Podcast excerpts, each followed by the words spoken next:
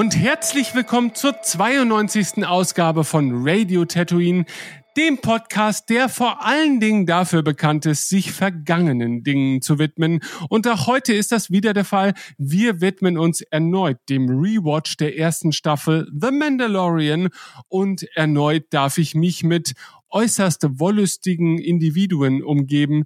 Zum einen wäre da der bärtige Jörg, hallo. Ich bin nicht bärtig. Ja, stimmt, aber du, Letztes Mal war ich wollig oder so, das bin ich nicht und bärtig bin ich auch ja, nicht. Aber ich möchte eine Fantasieversion von dir etablieren, in der du einfach ja. übermäßig behaart bist. So. Genau, ich, ich bin fetter It aus der Adams Family und ich sage, seid gegrüßt. und neben dir hockt äh, in seiner in seinem imperialen äh, Außenposten direkt in der imperialen Gasse im tiefsten Bayern dieses Landes. Stefan, hallo Stefan. Servus. Servus. Und wir widmen uns heute der oh, fünften Episode der ersten Staffel der des fünften Mandos. Episode, genau. Ja. Und ich muss tatsächlich kurz einen Nachtrag machen, denn äh, beim letzten Mal haben wir über das Thema unter anderem Space Opera gesprochen und was so die Merkmale sind. Und da gibt es ja halt das geflügelte Wort oder vielmehr der, den Merksatz. Ähm, und ich sagte damals, Rayguns, Robots und Raumschiffe, was natürlich eine schöne, eine schöne Mischung aus Deutsch und Englisch ist und habe mich gefragt, Moment mal, das funktioniert im Englischen, da bin ich ziemlich sicher, weil da kommt es ursprünglich her. Und da sind es Rayguns, Robots and Rockets. Mm. Ja, ich habe das Gefühl, du hast sogar, als du es das erste Mal erwähnt hattest, äh, mit Rockets erwähnt. Also da nee, müsste ich jetzt nochmal ich, ich, ich, hatte sozusagen im Kopf, dass sozusagen Raumschiffe mit drin sind, nur hatte dann halt kein kein äh, synonymes Wort für Spaceships, was mit R beginnt. Aber klar, Rockets macht natürlich auch Sinn. Und ich sag mal, so gerade bei Flash Gordon äh, sahen die Fluggeräte ja tatsächlich auch nochmal deutlich mehr nach Raketen aus. Ja, du, und ich wollte dich an dieser Stelle auch nur mal wieder ähm, ins positive Licht rücken, nachdem du Ach so. Ja, derart versagt hast.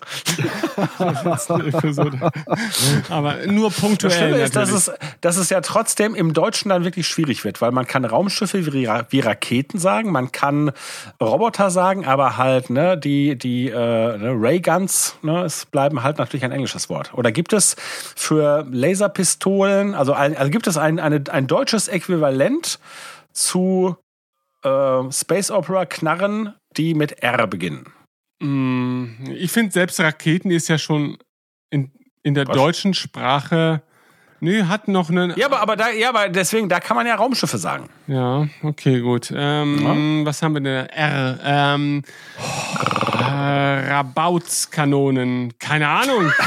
Rabautskanonen ist definitiv. Ja. Ja. Was Mal, gut, wir können was ganz anderes nehmen. Wir sagen Rabatz. Ja. Raumschiffe, Roboter und Rabatz. Genau, genau. Keine Ahnung, den ah, gibt's, gibt's nicht. wahrscheinlich nicht. Also die drei erst, dann müsste ich, man ich wahrscheinlich find, einfach den den äh, den Begriff, der im Sci-Fi-Kontext für für ähm, Rayguns steht, im Deutschen durch einen anderen, vielleicht mit R beginnenden, dennoch Science-Fiction-typischen Begriff ersetzen. Sowas wie. Ja. Äh, Aber ja, das muss ja auch schon Space Opera sein, ne? Replikator, ja. Und das ist natürlich weil das ist natürlich, ne, also dass halt äh, der die kriegerische oder die kämpferische Auseinandersetzung eine Rolle spielt, das ist ja auch wesentlich. Das ist ja nicht bei jedem Sci-Fi mhm. so, ne? Aber im Prinzip tatsächlich Leute, die mit Raketen durch den Weltraum auf Roboter treffen oder Roboter an ihrer Seite haben und mit ihren Rayguns um sich herum schießen. Das ist ja so ein bisschen, ja. Ne, könnte man ja tatsächlich als als Sinnspruch nehmen. Mhm. Mir fällt tatsächlich ah. nichts ein spontan. Äh, ich, Raum, können wir, Raum, wie wäre das, wenn wir eine, ein, ein, äh, ein spontanes Preisausschreiben daraus machen? Genau. Also wir geben diese Frage an äh, die Hörenden weiter mhm. und sagen so, wir wollen einen Sinnspruch, einen deutschen Sinnspruch für Space Opera im Sinne des englischen Rockets, Rayguns and Robots. Na, und Robots und, und Raumschiffe, Schrägstrich Raketen haben wir schon. Wir brauchen ein Synonym für Rayguns mit R. Genau. Und jetzt ist die Frage, was bekommen die? Nicht den Wecker, bitte. Das muss ich, nee. Also ich, ich werde was finden, nur das müsste man natürlich noch in Aussicht stellen. Und, das muss man an dieser Stelle erwähnen, wenn sich Jörg diesem Gewinnspiel annimmt, dann existiert Absolut. durchaus eine Chance, dass ihr den Gewinn auch durchaus erhaltet. Und es wird was, es wird was Tolles sein. Wir machen das so, da ich halt äh, sozusagen meine Sammlung durchforsten muss, was ich da bereitstellen kann. Äh, das werdet ihr, wenn ihr das jetzt hört, werdet ihr das in den Liner Notes auf ähm, Weltenfunk finden. was dann mit Bild, was es zu gewinnen gibt. Aber nicht beschweren, wenn es euch zu behaart ist. Denn das ich haben möchte wir jetzt wissen, was es zu gewinnen gibt. etabliert. weil Vielleicht bin ich noch raus und möchte selber beim Gewinnspiel lieber mitmachen. Nein, du bist ausgeschlossen. Mist. Das ist, äh, Denn wir wissen, was sich alles in Jörgs Katakomben befindet und das kann nur hervorragend sein. ja, vielleicht mache ich sogar was zur Auswahl. Mal gucken. Also lasst euch überraschen, das wird passieren. Okay, gut. Insofern überlegt euch gut was. Ja, gut. Also das wird ja seit langem mal wieder das erste Feedback, zu dem Ja. man auch eine wirkliche Grundmotivation hat. Äh, und äh, daher bin ich sehr gespannt, was am Ende dabei rauskommt. Und ich, wir wünschen uns natürlich ein Foto von dem Erhalt des Gewinns. Am besten Video. Das müssen wir gleich hier mehrfach verwerten, dass wir es endlich geschafft haben, nach fast zehn Jahren Podcast den, das erste Mal einen tatsächlichen Gewinn äh, auszuspielen. Das wäre, habe ich Gawin gesagt, ich glaube schon, ne? einen tatsächlichen Gewinn äh, an den an den Hörer zu bringen. Also das, boah, ich bin ich bin beeindruckt von dir, Jörg, in vielerlei Hinsicht. ja.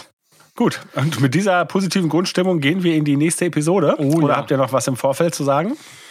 Nö, Nee, ne? ich bin in diesem Groupwatch und hier steht Warten auf den Host. Auf den Horst? Ja, auf den Host, genau. Okay, der Horst schaut einfach mal, was bei ihm hier ist. Und ich kann einfach sagen, nächste Folge abspielen. Und ich hoffe, dass der Groupwatch das dann weiterhin umsetzt.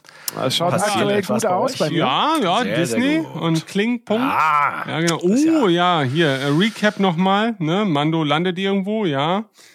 Ja, wir können natürlich erstmal sagen, was wir da prinzipiell sehen. Ja, wir sehen eine weitere Episode von Mandalorian und zwar sehen wir Kapitel 5, der Revolverheld. Ähm, das ist eine recht gute Übersetzung der englischen Variante The, Gunslinger. Ja. Ja. Also zumindest hier im, im, im, im Recap der letzten Folge erfahren wir, dass der Planet auch Sorgen heißt. Also möglicherweise haben wir das beim ersten Gucken, in Anführungszeichen, Ja. ersten Gucken letzte Woche übersehen, überhört. Ist das nicht, ist das nicht auch so, dass wenn er noch in der Razor Crest sieht und sich ein mögliches Ziel aussucht, dass er irgendwie Sorgen sagt? Also irgendwie kommt mir das vertraut vor, aber Ach so, er sagt nicht Sorgen, Sorgen, Sorgen. ja, das kann natürlich auch sein, ja. Nichts als Sorgen. Ja, das Besondere an dieser Episode ist, dass sie nicht nur von Dave Filoni Regie geführt wird, sondern sie ist auch von Dave Filoni geschrieben. Ah, mm. Ähm, und ist das ein positives, besonderes, das du da meinst, oder ist das? Naja, ich meine, ähm, es war halt so in der ersten Staffel, dass wir uns natürlich, dass wir besonders halt auf Dave Filoni schauten, weil wir ihn natürlich äh, schätzen, lieben und kennen von seiner Arbeit äh, an The Clone Wars und halt Rebels. Äh, und er natürlich halt vorher noch nicht mit Realfilmgeschichten in Verbindung stand und äh, das natürlich halt wirklich alles halt so sein Debüt äh, war. Und äh, wir hatten ja schon die erste Episode, war ja auch von ihm die Regie. Und äh, da waren wir ganz angetan. Und ich weiß noch, dass wir, oder zumindest ging es vielen so und mir durchaus auch, dass uns Kapitel 5 der Revolverheld ah, so ein bisschen hemdsärmelig doch vorkam. Und man so das Gefühl hatte, gut, Dave Filoni, das ist schon nicht schlecht, aber es macht auch Sinn, dass er noch ein bisschen übt, oder? Ja. Ja. Aber immerhin steigen wir bei dieser Folge direkt in die Action ein und sehen den Mando, wie er, wie er verfolgt wird von ähm, zumindest einem anderen Raumschiffpiloten. Wissen wir, ob es sich dabei um einen Kopfgeldjäger? Ja, eigentlich schon, ne? aufgrund Ja, der, ja, der Wortwahl, ist- oder? Äh, Genau. I, I can bring you in ähm, warm or cold und dann sagt er, ah, that's my words oder sowas. Ne? Irgendwie gibt's diesen Ja. Gag, oder? Genau. Ja, okay. Also, die Razor Crest wird in irgendeiner Form getroffen, aber er wendet ein äußerst simples, aber dennoch sehr effektives Gegenmanöver ein und gerät in die Position, den Kopfgeldjäger zu erledigen. Man sollte meinen, dass Raumpiloten mh, solchen Manövern durchaus äh, gewappnet sein sollten, aber Bremsen hilft halt immer noch. Ja. Ne? Auch im Weltraum. Ist, ich, äh, mir fällt das gerade erst auf. Ähm, dieses Manöver ist eins, was es theoretisch auch im Luftkampf gibt, oder? Ja. Ja, denn ähm, also ich bin, ich kenne mich da nicht sonderlich aus, aber ich war gerade erinnert an einen Film von George Lucas, der da heißt Red heißt der Red Sky oder Red Tails. Wie heißt Red Red, Tails. Tails. exakt, genau. Ne? Um diese äh, Zweite Weltkriegs äh, von schwarzen Piloten und die treffen, ist es sogar der, nee, ist es nicht der Rote Baron, oder? Auf welche? Also die treffen auf jeden Fall auf einen einen deutschen Megaflieger, der meine ich äh, in, bei ihrer ersten Begegnung genau diesen diesen Move macht und dafür für eine große Beeindruckung sorgt. Ja, macht ja schon Sinn. Also immer dann, wenn, wenn äh, Triebwerke, Massenträgheit und Geschwindigkeit im Spiel sind, sind solche Bremsmanöver ja schon durchaus effektiv. Ne? In einem völlig von Schwerkraft befreiten Raum mag man sich ja diverse Szenarien denken, in denen man anders auf eine solche Situation reagieren könnte, ne? um nicht einfach direkt in die offene Falle des Kontrahenten zu laufen. Als reeller Flugzeugpilot in der Erdatmosphäre ist man ja einfach der Grundlage unterlegen, dass man ja schon ja dazu angeleitet ist, erstmal halbwegs geradeaus weiterfliegen zu müssen, ne, um, um sich nicht selber direkt dem Tod auszuliefern. Also deswegen würde ich mal behaupten, ja, im Star Wars-Kontext funktioniert das natürlich irgendwie, weil sich auch Raumschiffe sehr häufig auf einer auf einer scheinbar auf einem geeichten Horizont begegnen, wobei mhm. es ja auch durchaus Sequenzen gibt, wo das nicht der Fall ist.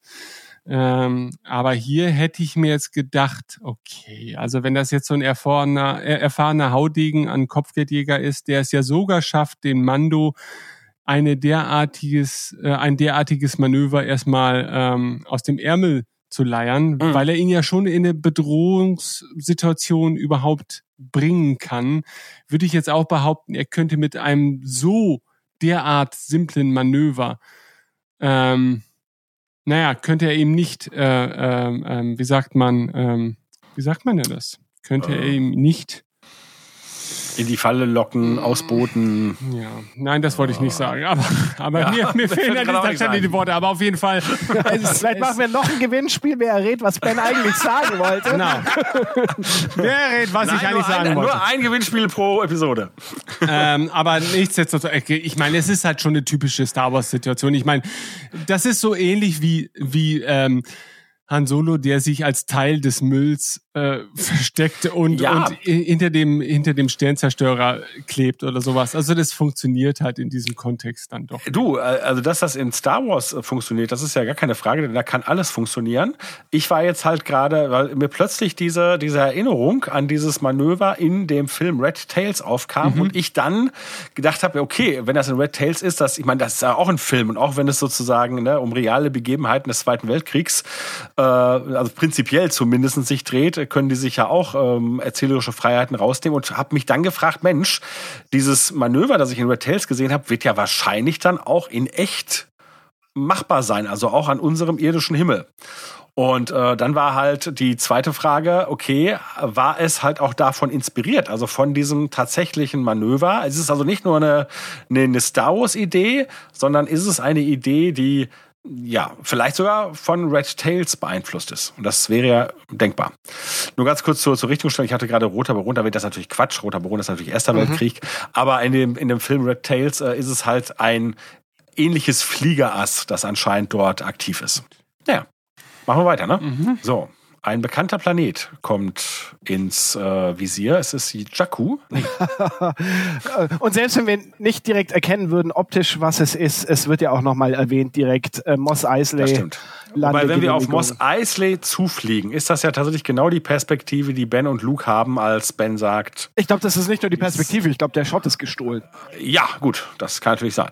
Aber auf jeden Fall. Ne, Was die, wo, wo sie da am Hang stehen, da sagt, it's a place of scum and villainy. Genau, ah. genau. Und im Prinzip über diesen Punkt, wo die beiden stehen, fliegt die Razor Crest hinweg. Krass. Und wir sehen das erste Mal Pit Droids äh, im Rahmen dieser Serie. Ein sehr vertrautes Bild und damit ja auch einer der deutlichen ähm, visuellen Verknüpfungen zu den Prequels, die wir ja, glaube ich, zumindest im Rahmen dieser Serie zu diesem Zeitpunkt noch gar nicht gesehen haben das fand ich sehr schön. Also das naja, ein ganz klein bisschen in den Rückblenden natürlich. Äh, okay, ja klar, durch, durch, hatte. genau, durch, durch, die Droiden, da hast du vollkommen recht. Aber hier nochmal zumindest ganz deutlich auch. Ne, so. Und das sind ja, das, also ich sag mal, viele könnten, würden ja vielleicht sagen, ach, und das sind dann auch gerade noch so Slapstick-Elemente, äh, mhm. die in den Prequels oder die. Genau, der ja, Klamauk, der nicht so gut wegkam. kritisiert wurde, mhm. genau. Na, und hier bekennt man sich genau zu solchen Dingen, was ich ja persönlich schätze. Ich mag das auch. Aber, also, ja. ja. Und dann sind die, die drei auch dann wirklich noch so drei Stooges-mäßig aufgezogen. Und generell hat ja die, also diese Folge, wir haben darüber ja auch schon gesprochen, ne, über die, wie heißt die, ähm, die Mechanikerin nochmal? In echt oder in Universe? Hm, sowohl als auch. Ähm, Peli, Pilai Motto in, in Universe, aber die Schauspielerin ähm, kenne ich nicht. Ist ja irgendeine so eine Comedian. Das ist eine Comedian, genau. genau. Namen habe ich gerade auch nicht parat. Aber ihr ganzes äußeres Erscheinungsbild wirkt ja auch sehr, ja, OT-mäßig, oder? Ne? Die Frisur könnte quasi ja, die, so eine Auch eine Frage, ich meine, schaut die immer so aus? Oder ist das, naja, kann ja sein. Wie gesagt, also ich kenne die Comedian nicht. Äh, kann das ja kann sein, sein, dass das ihr natürlich Kann ja sein, dass das so ein Atze Schröder ist, ne? der, der ja, ja. mit so einer Frisur rumrennt. Und das ist jetzt so das fast peinliche äh, Markenzeichen dieser Figur. Und nur wir sehen das gar nicht so dramatisch. Jörg, weißt du da mehr? Nein, ich kenne, also wie gesagt, die, die, die Comedian kenne ich jetzt auch nicht so, wobei ich jetzt nicht sagen würde, dass ein Mini-Pli immer bedeutet, dass man so eine Atze Schröder-Figur darstellt. Äh, man kann das auch einfach gut finden. Ja, das mag man im Ruhrpott so sehen, aber in dem Rest der Welt glaube ich eher nicht. Ich habe ja auch nicht gesagt, dass die Allgemeinheit das gut finden muss, aber ne, man persönlich kann das natürlich gut natürlich, finden. Natürlich, aber also die Dame heißt von Amy Schröder ist halt schon ja. ja. Und sie schaut. Googeln wir doch mal eben, wie die aussieht. Sie schaut Amy. im Normalfall nicht so aus. Ah, okay, gut. Also ist es schon so ein bisschen, ja, eher. Oh, aber überhaupt nicht so, tatsächlich. Ende 70er, frühe 80er, fast äh, Ripley-Anleihe an, ja, also das gesamte Outfit, ne? Die Frisur. Und, ähm, ah, die, mh, hm, eine Darstellerin, die auch in ganz vielen John Carpenter Film mitgespielt hat. Meine ich hat auch eine ähnliche Frisur. Also, muss man eben gucken. Ja. Ich muss gestehen, ich glaube, ich kenne äh. gar nicht viele John Carpenter Filme. Was? also, Darstellerin, die wie Atze Schröder aussehen. Google. Suchergebnis Nummer eins. Äh, nach dem, so, was du letzte Woche schon gegoogelt hast, Ben, äh, bin ich gespannt auf die Suchergebnisse. Ja. Also die, die, die Darstellerin, die ich prinzipiell erstmal meine, heißt Adrienne Barbeau äh, die natürlich nicht auch jedes Mal so eine Frisur hat. Deswegen gucke ich einfach mal. Äh, Wo bist du denn da? Auf ruhrpottfetisch.com oder wie, wie heißt die? Adrian? Adrian Barbeau. Bar ah, ja, ja, Ich glaube, ich habe das Bild gesehen. Äh, hätte auf den ersten Blick Michael Jackson sein können, aber war dann doch. So, und wenn ihr euch, wenn ihr mal dazu eingebt, ich sag mal, Mm, ja, ich, Klapperschlange. Ja, ich sehe da schon was. Da hat sie, ja. aber es ist nicht Mini-Play-mäßig. Das ist schon, das ist eher so dieses sehr voluminöse Dauerwelle, die ja. zu locken. Das ist eher so Sarah Connor ja. Terminator 1. Genau, ja. Aber naja, aber jetzt passt mal auf, wenn ihr euch die vorstellt, weil ich gebe euch noch mal, gebe euch noch mal ein Bild rein. Moment. Äh, Frisurentalk. Auch eine neue genau, Facette. Ja, das sind hier, das sind die wesentlichen Dinge. So, mhm. und diese Person die ihr jetzt verlinkt habt. Warte. Na, müsst ihr mal klicken. Das könnte doch die junge Pedimotto sein. Ja. Ja. Na? Also insofern. Na? Ja, Und ich finde, das passt, das passt durchaus. Das ist halt auch, äh, ich will jetzt nicht, doch, ich, ich würde schon sagen, eine, eine, eine 80er Jahre B-Film-Ikone. Wie gesagt, ich glaube, die war sogar mit John Carpenter liiert und hat sogar mitproduziert und so. Wer war das nicht? Das auf die Schnelle rausfinde. Heiratete 1979 der Regisseur John Carpenter ah. und so weiter. Ja, genau. Ja, also insofern äh, durchaus ein Name und wie gesagt auch von mir geschätzt und die hat halt so diese Visualität, die ich da in Pelimoto direkt wieder entdeckte und auch aufgrund dieser meiner Historie, sozusagen meiner Filmhistorie, schätze. Also nicht, dass ich das jetzt persönlich als Mode schätze, aber. Na, das hast du ja schon vorhin ja. offenbart. Also das. Na gut, aber mhm. machen wir mal auf Play. Ja, wobei ich tatsächlich. Wie heißt die Schauspielerin hier? Löhner, sag nochmal. Ähm, Amy. Äh, ja, Amy, Amy, äh, Amy Sedaris. Sedaris ne? Aber wenn ich hier Amy Sedaris an, ist die das denn? Doch, das ist sie. Das ist sie tatsächlich. Okay, ja. das ist aber ein krasser Unterschied. Na, siehst du mal, was eine neue Friese mit dir anstellt, ne? Aber wirklich. Mann, Mann, Mann. Man, sie wird da ja wohl Perücke tragen, ne? Also sie spielt ja, finde ich, auch, auch da wieder eine sehr hm, fast märchenhafte Figur, oder? Mit sehr ausgeprägten Charakterzügen, die halt total in dieses Setting passen, aber die schon fast so ein bisschen schablonenhaft wirken.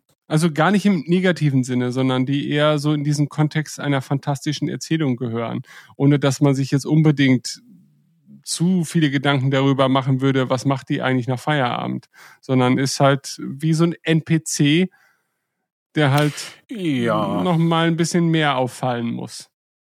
Wobei jetzt die Frage, also, also märchenhaft weiß ich jetzt nicht, ne, aber halt tatsächlich so eine, also wie aus so einem, aus einem Endzeitfilm, ne, das ist halt die Mechanikerin, ne, so, so ein bisschen grob, aber mit Herz, ne? Und sie hat ja ne, durchaus auch, das wird sich ja äh, später zeigen, hat sie auch durchaus Mutterinstinkte, die sie da an den Tag legt. Mhm. Da sehen wir, glaube ich, eine der berühmten, einen der berühmten Shots aus dem ersten Trailer, oder? Ja. Mit diesen aufgespießten Stormtrooper-Helm. Ähm, ja. Und wir sehen auch, dass generell in äh, Moss Eisley nicht mehr so viel los ist. Wenn der Mando hier durch die Straßen geht, dann sind die nicht mehr belebt wie in der Special Edition, sondern die sind relativ menschenverlassen. Mhm. Ja, was natürlich einfach daran liegen könnte, dass man sich nicht mehr Menschen leisten konnte. In der Nachproduktion. Übrigens, wenn ich Ja. noch mal ganz, ganz kurz, ich möchte noch mal ganz kurz zurück die, Hm? die Sequenz. Und zwar, da sitzt sie ja mit den äh, Droiden am Kartenspielen. Ne? Ja.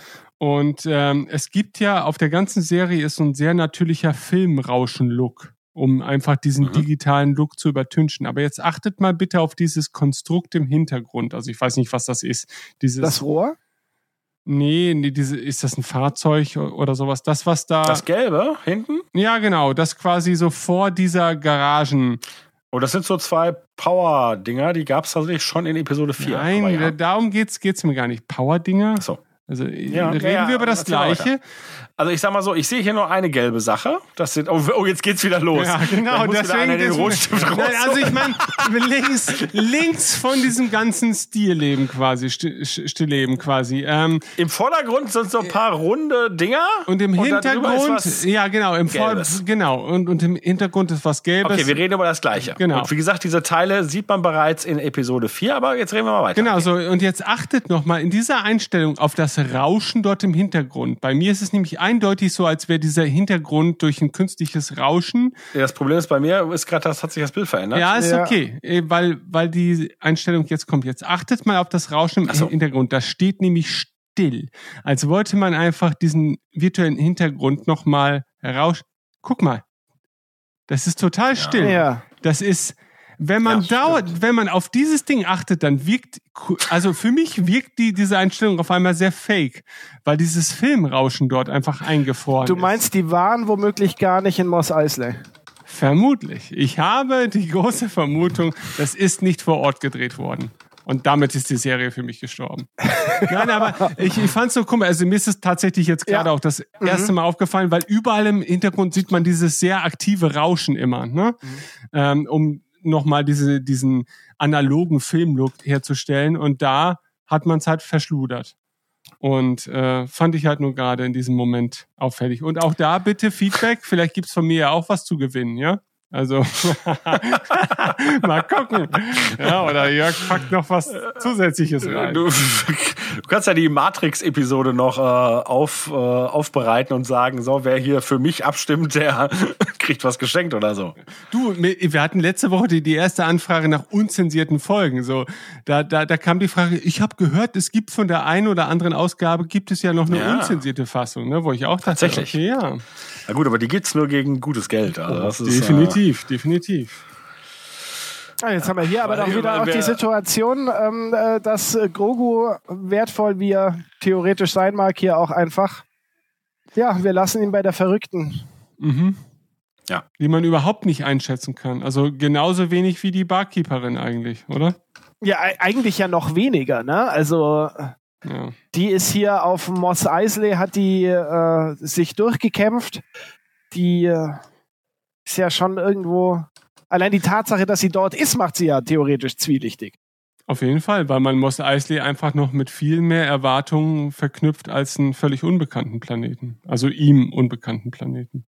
Tja. So der typische Schwenk jetzt äh, in Richtung Cantina. Ne? Also man sieht hier im Prinzip das gleiche Setting vor der Special Edition, glaube ich, ne? mit diesen Fragmenten, die da um die Cantina herum sich stapeln. Was auch immer das ist. Müll, oder? Ja, Müll. Ja, Frack? ja. Ja, dieses, dieses, dieses Innere, dieses kuppelartigen Mit was Ja, wahrscheinlich ein alt- altes Triebwerk oder könnte, so. Ne? Ne, in, in Episode 4 stehen jetzt äh, mindestens ein Dewback. Mhm. Ne? Vielleicht läuft noch Und irgendwas da- durchs Bild. Vielleicht Ja, fliegt da auch noch irgendwas durchs Bild. Ja. Und wir haben hier so einen, so einen, auch so einen lustigen kleinen Druiden, der. auch, Treadwell-Druide ist das, ne? Genau, genau. Der, ist, der mit dem langen, äh, der Wally da? Oder welcher ist das? Mhm. Ja, wie Wally sieht er nicht aus, aber. Ja. Nein, ist ja auch meine Fresse. Aber die beiden sehr prägnanten Augen, meine. Also das Ding, was, Natürlich. was Luke auch äh, quasi neben sich herfahren hat und was auch in den ähm, herausgeschnittenen Szenen, die, die, diese Schwarz-Weiß-Szenen, die man aus Star Wars Behind the Magic kennt, da ist das doch auch so ein Viech, oder nicht? Ja, Ja. da hast du völlig recht. Siehst du, Genau. da konnte ich wieder mit meinem Ja, ja. Vergangenheitswissen prahlen. Und du hast auch recht, ne? Nach einer Lobotomie sieht's auch ein bisschen aus wie Wally. Oder Nummer 5 natürlich gibt nicht auf. Ne? Mhm. Also diese großen Augen, dieser lange Schädel. Stimmt, Nummer 5 passt schon eher. Da hast du völlig recht, ja. Da haben wir wieder die drei leer stehenden Sessel und wir kommen in ein vertrautes, etwas leereres Szenario, Ja, aber äh, mit vertrauten Chalmunds Gesichtern Cantina. Äh, mit zweimal äh, EV99 aus äh, Jabba's Palast äh, am Tresen. Möglicherweise auch schon, ist das unsere Froschdame links im Hintergrund, die da an dem Tisch sitzt? Oder ihr Mann. Oder ja, ja, aber schon von der Spezies, weil momentan, ich habe nämlich gerade so einen Still, da könnte es genauso gut ein Hamster sein. Also, also man sieht, äh, ist irgendwann ziemlich deutlich, dass es äh, die Froschspezies ist. Und das macht ja halt, auch das ist wieder so. Ich meine, gut, ne, sie werden wahrscheinlich zu diesem Zeitpunkt, gut, man weiß es nicht, aber vielleicht haben sie zu diesem Zeitpunkt noch nicht klar gehabt, dass wir, dass sie was mit dem Frosch machen wollen. Aber ähm, ne, wenn man jetzt halt in der zweiten Staffel ist und dann sich erinnert, Mensch, da saß ja so ein Frosch. Dann macht das ja total Sinn. Also entweder ist es die Dame, die jetzt schon abhängt, oder es ist ihr Mann, der sozusagen gerade vom Abflug ist. Ja, aber ich meine, er geht jetzt in die Kantina rein und Ja. da ist jetzt äh, die, die Stirnseite des Tresens ist ja jetzt erstmal leer. Ne, würde ich jetzt mal behaupten. Mhm. Ja. Und im nächsten Shot, finde ich, wirkt es, ich muss jetzt noch mal den Shot ab, ah nee, gut, die, die, Da ist der Frosch ja sehr deutlich. die links am Tisch saßen, ne? Genau, genau, ja. Und das ist, ja. ich finde aber auch komischerweise, während das Froschwesen schon sehr originär wirkte, äh, wenn wir es dann in voller Pracht erleben dürfen, später dann im Verlauf der Serie, wirkt es hier total typisch für dieses Tat- Tatooine-Szenario, oder? So eine Ein leicht, Frosch? Naja, so diese Art und Weise der, der Maske oder dieses Schädels oder sowas wirkt sehr, als es hätte Ich mein, auch gut, Teil der Special Edition sein können. So rein, ja, und rein vom Maul hat es ja schon was Dubeck-artiges. Ja, das stimmt. Ja, es könnte eher eine Wüsteneidechse sein, als ein Tier, das tatsächlich auf Flüssigkeiten, so, also auf, auf, auf feuchte Ja. Feuchtigkeit angewiesen ist. Hier, wie heißen diese Gottesanbeter? Nee, was sind, die sind nicht Gottesanbeterinnen, ne? Diese Ameisenviecher da? Ah, es ist eben, ich glaube, es war eben kein Killing. Dr. Mandible? Ja. Ist das Dr. Mandible? Ja, ne? Ist der jetzt hier zu sehen, oder was? ja, bei mir schon, ja. Bei Ja. mir 8 Minuten, Okay, 14 ja. Sekunden. Ich habe ihn gerade frisch in Frame muss ich mal ganz kurz. Ah, jetzt habe ich ihn auch. Ja, Ja, ja, okay. das ist Dr. Mandible, genau. Okay, gut. Aber Dr. Mandible ist, ist, ist was für eine Rasse? Ähm, Mandibel-Alien.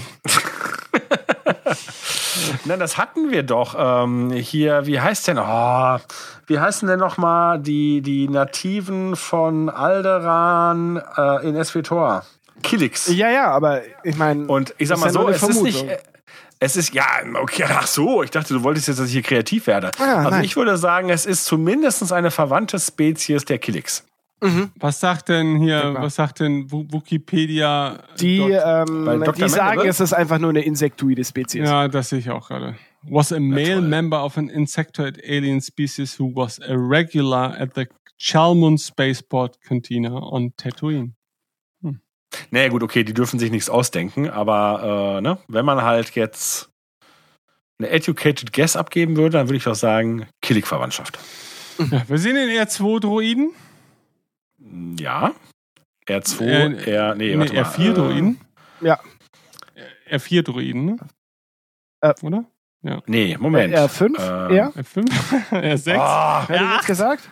Sag es! Na, es ist nicht los? R2Katie. Es, es hat so ein bisschen den, den, den, nein, den es ist ja von aus, R2. aus Episode. Nein, es ist doch der Ist- aus ist- Episode 4 auch. aber er Ist das schaut aber noch mit nicht dem rot aus. Er defekten schaut doch rosa aus.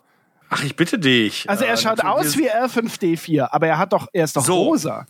Äh, äh, nein, was hast du denn was, für, eine, für eine Farbeinstellung? Ja, dann Hallo! habe ich eine furchtbare Farbeinstellung. Denn offensichtlich. pass auf, der Ben wird dir jetzt sagen, ja, woran der, du das aber erkennen wie kannst. rosa der ist bei mir. Der ist wirklich, der ist äh, R2Katie rosa ist der bei mir. ja?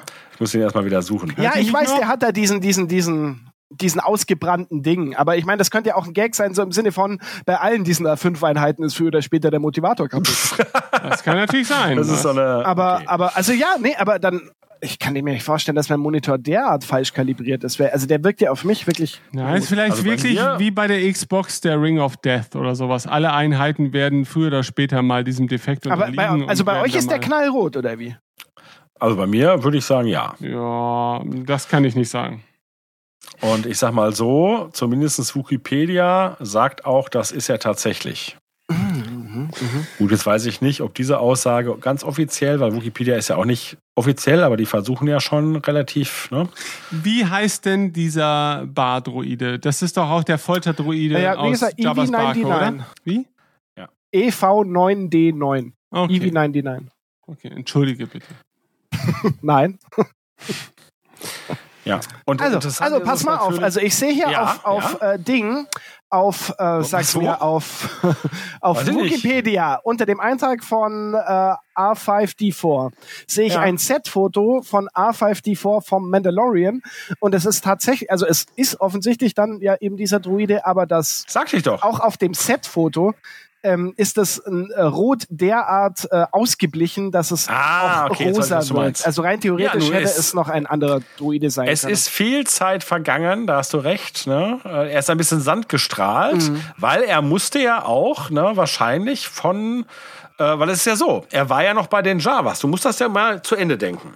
Er wurde ja nicht gekauft von äh, Onkel Owen, verblieb dann halb kaputt bei den Javas und dann wurde der Sandcrawler von Imperialen äh, angegriffen. Und Das heißt, er, ja, nee. Und, und dann hat er Sandleute. sich er von, wurde von Sandleuten angegriffen. ja, Es wurde eindeutig belegt.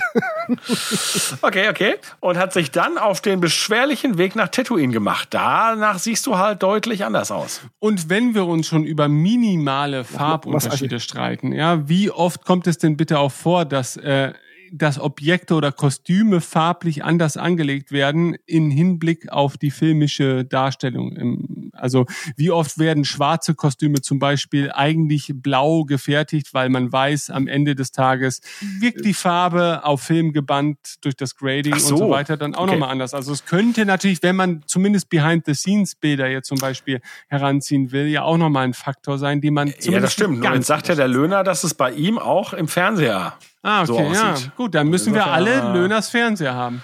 Ja, ich glaube auch. Ja, wir verlosen übrigens. Wir haben noch einen Fernseher zu verloren. Nur da kann man die richtigen Farbeinstellungen mit wahrnehmen. Ja. Na gut, gut, dass ich den Satz nicht ausgesprochen habe. Danke, dass ihr mich vor rechtlichen äh, Ver Verstrickungen bewahrt habt. Okay, Wer es äh, bisher in der OT nie wahrgenommen hat, äh, es war auch damals schon so, hier im Mandalorian sieht man es besonders günstig. IG-88 oder IG-11 äh, sind beide aus irgendwelchen Vorrichtungen entstanden, die ursprünglich eigentlich in der Kantina hingen und Mhm. hm, Waren weiß ich irgendwelche nicht, Rolls so Royce. Cocktail-Mix äh, Ja. Vorrichtungen sind, so Zapfanlagen. Ich glaube, ursprünglich waren es irgendwelche Rolls-Royce Flugmotoren, äh, Zylinder oder sowas, ne? Die da irgendwie verwurstet wurden oder so. Mm, ja, sowas gar in nicht, der Art, ganz ja. ursprünglich waren. Ja. Gut. Ja, und es ist natürlich interessant, dass ähm, dort jetzt Druiden tätig sind in einer Kantine, in der vorher Druiden sogar verboten waren. Ja. Ne? Durchaus. Denn ne, der R2 und C3PO durften ja nicht herein, denn es gab einen Druidendetektor und Wuher, der damalige Barbesitzer oder zumindest Barkeeper, ist der Dicke, ne? schmeißt sie dann auch raus. Ja, leicht korpulent. Okay, gut. Aber der mit wenig Haaren auf dem Kopf. Der so diese Seitenbehaarung. hä? Hat er nicht so eine, so eine. Wuher hat doch richtig Haare? Ja, okay, muss ich nochmal gucken. Woher? Ja. Oh ja, ja, doch, der hat richtig Haare. Ja, das kommt davon, wenn man sich immer nur die C3PO-Masturbationsszene anschaut, wenn man Episode Es mag 4 guckt, ne? sein, Dann also ich reduziere die, die, die OT mittlerweile auch auf diesen einen Moment. Also ja, mag sein, dass ich da Wissenslücken habe. Aber woher hat durchaus für sein Alter auch und auch für seine vermutliche Lebensweise hat er richtig dichtes Haar. Turnt mich auch so ein bisschen an, muss Du ich weißt sagen. ja gar nicht, wie alt er ist. Vielleicht ist er 18. Ja, Ich wollte gerade sagen, gab es nicht bei irgendeinem, ich, ich weiß jetzt nicht mehr, ob es bei Wuha war oder bei dem Ranker Keeper, irgendwo die Tatsache so, dass er deutlich jünger ist, als man eigentlich vermutet hätte. Aber das ist ein anderes Thema, das brauchen wir jetzt hier nicht anbrechen. Ja, genau. Okay, dann machen wir jetzt mal hier da, sehen wir jetzt schon, äh, also bei mir ist jetzt schon quasi der Gegenschnitt, der Mando blickt in diese Nische, in der ein gewisser jemand zu sitzen ganz, ist ja jemand. Ganz lässig und ganz entspannt. Ein- Eine Spiegelung der Han Solo-Situation, möchte ich fast sagen, oder? Ja. Ähm, Ja, klar. ja. Wie heißt der? Toro Calican? Mhm, Toro Calican. Toro Calican. Bitte mach einen random Star Wars äh, Namen bei SSW Tor und da gibt's gibt's nicht auch so einen Button, Ja, um sich ja, zu, den gibt's. zufällige Ja. Namen erzeugen zu lassen. Das wäre so einer, glaube ich. Den gibt, gab's aber, glaube ich, auch schon in, in äh, Kotor damals, bilde ich mir ein. Okay, das kann sein. Oh ja, es kann sein. Wir Toro haben hier übrigens mal wieder äh, Stiefelprofils, Star Wars Stiefelprofil im Angebot. Oh ja, stimmt. Sehr irdisches Profil, oder? Ja, und eigentlich eine etwas kuriose Situation, weil da ist jemand, er möchte in die, in die Kopfgeldjäger-Gilde aufgenommen werden, äh, traut sich das aber selber nicht zu und versucht jetzt den Mando anzuheuern, um dann hinterher die Meriten einzustreichen, richtig? Mhm.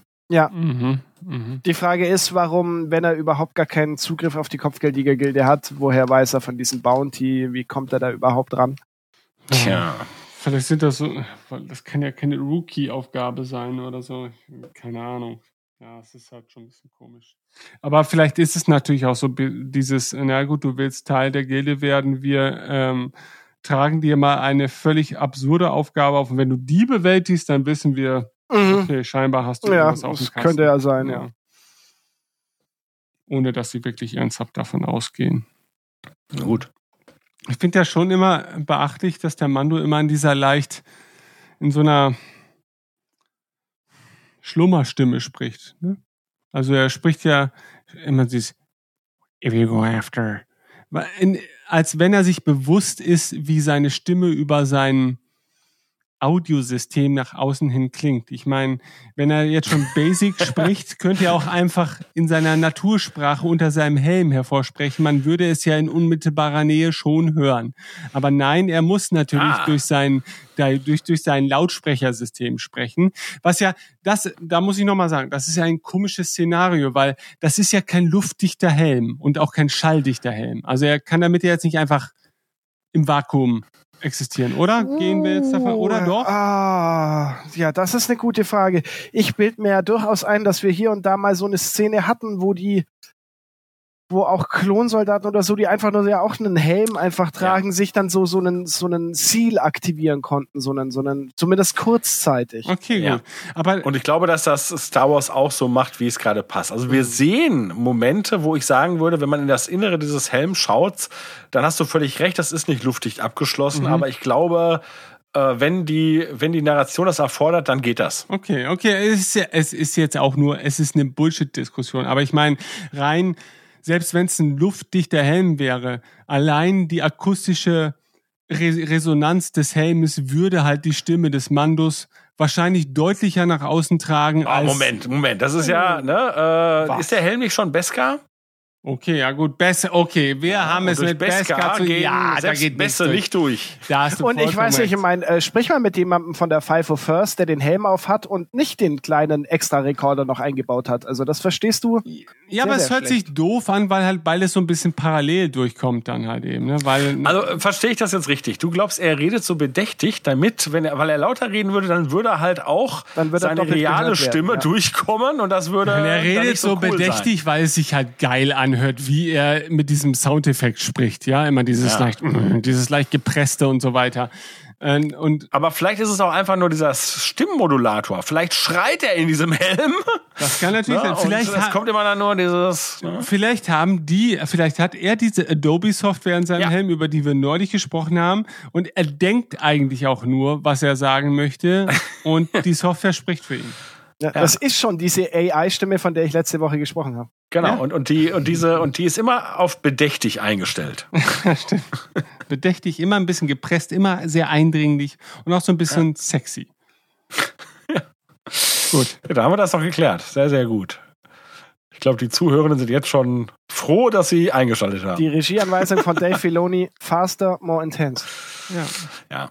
Also es, äh, ich meine, ne, du hast das ja schon erwähnt, dass äh, die Aber Kantine äh, relativ. ja. Ja? Na, nee, ich will dich gar nicht unterbrechen. Ich möchte nur hier pausieren, um gleich äh, wieder einen schon Ach so. längst hervorgebrachten Punkt zu betonen. Aber erzähl erst mal du, was du erzählen möchtest. Ne, okay, also es ist gar nicht im, äh, zu dem, was ich hier sehe, äh, aber äh, es wurde ja schon erwähnt, dass die Kantine relativ leer ist und das Straßenbild halt auch. Ne? Und das kann man sich natürlich auch erklären und so weiter. Nur das ist ja auch eines dieser Dinge, die man so ein bisschen bemängelt hat und die bemängel ich auch. Ne? Denn man hätte diese Kantine ja füllen können, oder? Hm, Das wäre nicht das auch- Problem gewesen. Das war eine beabsichtigte Entscheidung, Das die glaube ich auch. äh, äh, dem Zuschauer in Erinnerung Ja. rufen sollte, wie schlecht es den Leuten dort geht, seitdem das Imperium dann nicht mehr für Geschäfte sorgt. Genau. Denn mit Okay. dem Wegbruch des Imperiums ist natürlich auch. Aber äh, auch das hätte man ja vielleicht zeigen können, indem, also trotzdem mit mehr Leuten. Also, ne, ich weiß nicht, ob das alleine dadurch deutlich wird, dass halt weniger Leute auf der Straße sind. Denn die könnten ja auch Ja, Keine Ahnung. Oder guck mal, ich möglicherweise, mein, also ich meine, das eine war jetzt vorher ein bisschen Spaß, aber möglicherweise auch mit dem Wegbruch von äh, dem, dem Hood-Kartell, äh, Jabba the Hutt und so weiter. Ne? Also es gibt halt vielleicht einfach keine Arbeit mehr auf Mos Eisley. Es ist nicht mehr dieser, dieser, dieser, dieser Schmugglerhafen und deswegen, was sollen die Leute noch dort? Ja, ich würde auch sagen, also durch, so wie, durch, so wie durch, Detroit, ne? wenn da kein Auto mehr gebaut wird, wa- was willst du da noch? durch die Droiden am Tresen, das hätte als alleiniges Signal in einer sehr belebten Kantine, glaube ich, nicht gereicht, um zu zeigen, hier hat sich was verändert. Und so ist Ja. es natürlich schon ein bisschen die, die, die, ähm, die äh, Hammer. Methode, Hammer auf Faust, Faust auf Hammer, Hammer, Kanonen auf Spatzen Methode. Ähm, aber ich glaube, es wird einfach deutlich, das ist halt, es ist die vertraute Kantine, das reicht als Setting, also man kann sich sofort situieren, aber die unterliegt halt einer anderen äh, Welt derzeit. Und, und ich finde, dass das schaffen sie dann halt schon, indem sie halt zeigen, es ist halt nicht so belebt. Es ist halt nicht exakt das gleiche Setting, es ist halt nur noch das gleiche Gebäude. Ähm, und ich finde das dann schon als visuelles Mittel auch sehr, sehr treffend eigentlich. Ja, ich kann euch da total folgen. Ne? Aber auf der anderen Seite ist das so ein bisschen erschreckend, dass Mos Eisley eben nicht mehr der Place to be ist. Ne? Ja, das, das stimmt natürlich. Und äh, was, dann darf ich ja mein, mein Ding, mein Teil jetzt noch mal kurz anbringen. Ähm, auch hier wieder wird in einer einfach nur der Mando, der halt schweigt und reagiert auf das, was sein Kontrahent oder sein Mitdarsteller ihm jetzt quasi offenbart. Warte, ich hoffe, das kommt jetzt. Nee, jetzt haben die Stelle scheinbar schon wieder übersprungen. Guck mal, das, das sind halt Dialoge, wo ich mich halt echt frage, weil wir die Diskussion zur vorangegangenen Folge schon hatten. Ähm, wie stark müssen wir darauf vertrauen, dass solche Dialoge auch im Drehbuch hundertprozentig feststanden, als sie solche Sequenzen gedreht haben? Oder wurde manches, also ich meine, es wurde ja eh nachvertont, weil das ist ja kein On-Site-Ton jetzt, ne? sondern das ist irgendwas, das im Studio aufgenommen wurde. Und ähm, da ist es halt natürlich im Nachhinein ohnehin müßig, darüber diskutieren zu wollen. Aber wie gut sich dann alles zusammenfügt, weil ich kann mir durchaus vorstellen, dass man immer wieder, weil man die Möglichkeiten hat, halt, halt hat, äh, Stellschrauben zu setzen, um halt Dialoge nochmal anzupassen, weil man eben diese Figuren hat, die nicht darauf festgelegt sind, das sagen zu müssen, was sie halt on camera einmal gesagt haben. Und da würde ich mir einfach nur aus reiner Neugier mal die Frage stellen, nicht, dass die Serie das ständig andeutet, ähm, ob beim Mando das öfters mal der Fall war. Weißt du, dass man sagt, okay, wir können den Dialog nochmal in eine andere Richtung schubsen, einfach nur, weil wir merken, es wird jetzt vielleicht dieses oder jenes gar nicht deutlich genug. Und der Mando ist halt so eins dieser, dieser, na, wie soll ich das sagen, dieser Notmittel, die wir dafür hernehmen können, weil er ist der Hauptdarsteller und was er erzählt, ist im Prinzip erstmal egal, weil wir sehen ihn eh nicht. Ja, und äh, Aber jetzt nochmal für die Leute, die ja nicht wissen, was wir gerade hören. Was meinst du genau? Was, also, welcher Dialog lässt Ähm, dich diese Überlegung machen? der Dialog, die Situation, die mich die Überlegung hat machen lassen, ist einfach nur, weil ich es jetzt parallel ohne Ton gucke und ich ungefähr weiß, wie, wie der Dialog stattfindet und ich den Mando gerade nur quasi in der äh, totalen hab bewegen sehen. Ne? Mhm. Und ich mir so dachte, na gut, theoretisch hätte man jetzt 20 von solchen Szenen aufnehmen können und hätte diesen Dialog in eine völlig andere Richtung Ah, okay. leiten können. Und ich stelle mir halt die Frage, ob, ob die Serie einfach durch, durch solche Ele Elemente auch profitiert, weil man gestalterisch auch im Nachhinein dann nochmal wirken kann. Wenn Ja. das einfach mit rein menschlichen Interaktion einfach deutlich schwieriger wäre. Und gerade Star Wars, zumindest Lucas, ist ja auch so ein Op Optimier-Heini, der nie aufgehört hat, ja, wo du ja selbst in dieser Oper-Szene ne, ähm, zwischen zwischen Anakin und und äh, Palpatine, wo ja verschiedene Einstellungen kombiniert wurden, weil man sich Ja. halt den besten Moment aus der einen Einstellung mit dem besten Moment der anderen Einstellung kombinieren wollte. Und es sind halt sehr absurde Vorgänge, die dort stattfinden. Und bei Mando ist es halt nochmal deutlich einfacher, wo halt sehr viel über wenig Dialog erzählt wird. Aber es wird ja schon über Dialog erzählt. Und doch sind viele der Beteiligten an, diese, an diesen Dialogen ähm, nicht wirklich sichtbar, so wie der Mando halt in diesem Fall. Ne? Und da könnte man halt sehr viel der Erzählung auch nochmal im Nachhinein steuern, indem man einfach, naja, Dialoge abändert. Und da will ich jetzt gar nicht dieser Serie irgendwas unterstellen, sondern mir wurde das gerade nur noch mal bewusst, wie visuell die Serie funktioniert, ohne den konkreten Dialog hören zu müssen dabei, aber wie austauschbar er vielleicht im Detail sogar wäre, wenn man ja dazu verleitet wäre, dies zu tun. Absolut. Und genau das, nee, das finde ich völlig nachvollziehbar. Und das kann ja auch durchaus sein, dass man äh, beim Mando hinterher nochmal gesagt hat, ach guck mal, diese, dieser Dialog oder dieser, dieser, Aus, äh, dieser Spruch wäre jetzt besser. Ne? Und da hast du völlig recht. Ne? Das ist halt dabei absolut machbar. Und ich meine, ne, es gibt ja klassische Beispiele, wo wir das ja ne, in der Lukas-Saga erlebt haben. Nämlich äh, der klassischste Fall ist ja halt Darth Vader, der ja in seinem, bei seinem Duell mit seinem Sohn, beziehungsweise mit Luke Skywalker, ja nicht sagt, nein, äh, Ich bin dein Vater, bin dein sondern ich habe deinen Vater umgebracht. Ne? Oder so. Nee, nee, äh, Ben hat deinen Vater Ah, umgebracht. oder so, ja. Oder ne? irgendwie so eine Geschichte. Und ähm, ja. Ja. Oder im, im anderen Beispiel, ich meine, da wurde nichts geändert, aber Jeremy Bulloch hat ja gerne die Geschichte erzählt, dass er halt, naja, ausgewählt wurde für diese Rolle, weil er zum einen in dieses Kostüm passte. Und äh, dann hatte er in Empire Strikes Back, ich glaube, drei Dialoge. Und äh, bei einem hat er sich verplappert, hat sich da total geärgert. Er meinte, sich, ich mach's noch mal. Und die Leute sagten, nee, ist schon okay, weil Du bist eh nicht zu hören sein, synchronisiert. Ja, ja, ist schon interessant. Also, Aber als imperialer Offizier hat er ja auch Dialogzeile, oder? Ja, Ja, das stimmt. Ich wollte da jetzt auch gar keine Grundlagendiskussion herbei. Mir wurde es nur gerade, ich hatte nur diesen kurzen Gedanken, weil ich es jetzt mal ohne Ton sah, sah und dachte, wie gut doch dann auch der Mando agiert in dieser äh, Situation, wo ich mir in dem Moment jetzt gar nicht bewusst war, was er eigentlich sagt. Ne, dass auch hier einfach das die- hinter dieser Rüstung und hinter diesem Kostüm einfach so viel Schauspiel dann doch stattfindet, dass es auch fast ohne Ton funktioniert. Irgendeine Art von, naja, miteinander zu erschaffen. Und, und das haben wir in der Vergangenheit schon hervorgehoben und hier wurde es mir nur noch mal bewusst, äh, naja, weil ich des Tones nicht gewahr wurde. Und dann hatte ich halt den Gedanken, okay, theoretisch könnte auch vor Ort ein ganz anderer Dialog stattgefunden sein. Ja. Gut, gut, Machen wir weiter. Machen wir weiter. Übrigens, ja, natürlich schön auch vom, ähm, wie nennt man denn das, äh, vom Ausstattungsdepartment, dass die alten Gläser, sind's, sind's die alten Blumenvasen, die da wieder als Hm. Trinkgläser? Nee, sie, in, in fehlt die flache Seite, oder? Ich meine, dass Oh, die das weiß ich alten. jetzt gerade gar nicht. Okay, gut. Müsste man nochmal eins zu eins vergleichen. Ich habe das Gefühl, die alten Trinkgläser hatten noch so flache, ähm, im Prinzip so, so, so, ja, so abgeflachte. Wobei, trinkt Han tatsächlich in der Sequenz? Ich weiß nicht, ob Han trinkt, aber du siehst die äh, Gläser zumindest in der kan Kantina irgendwo rumstehen.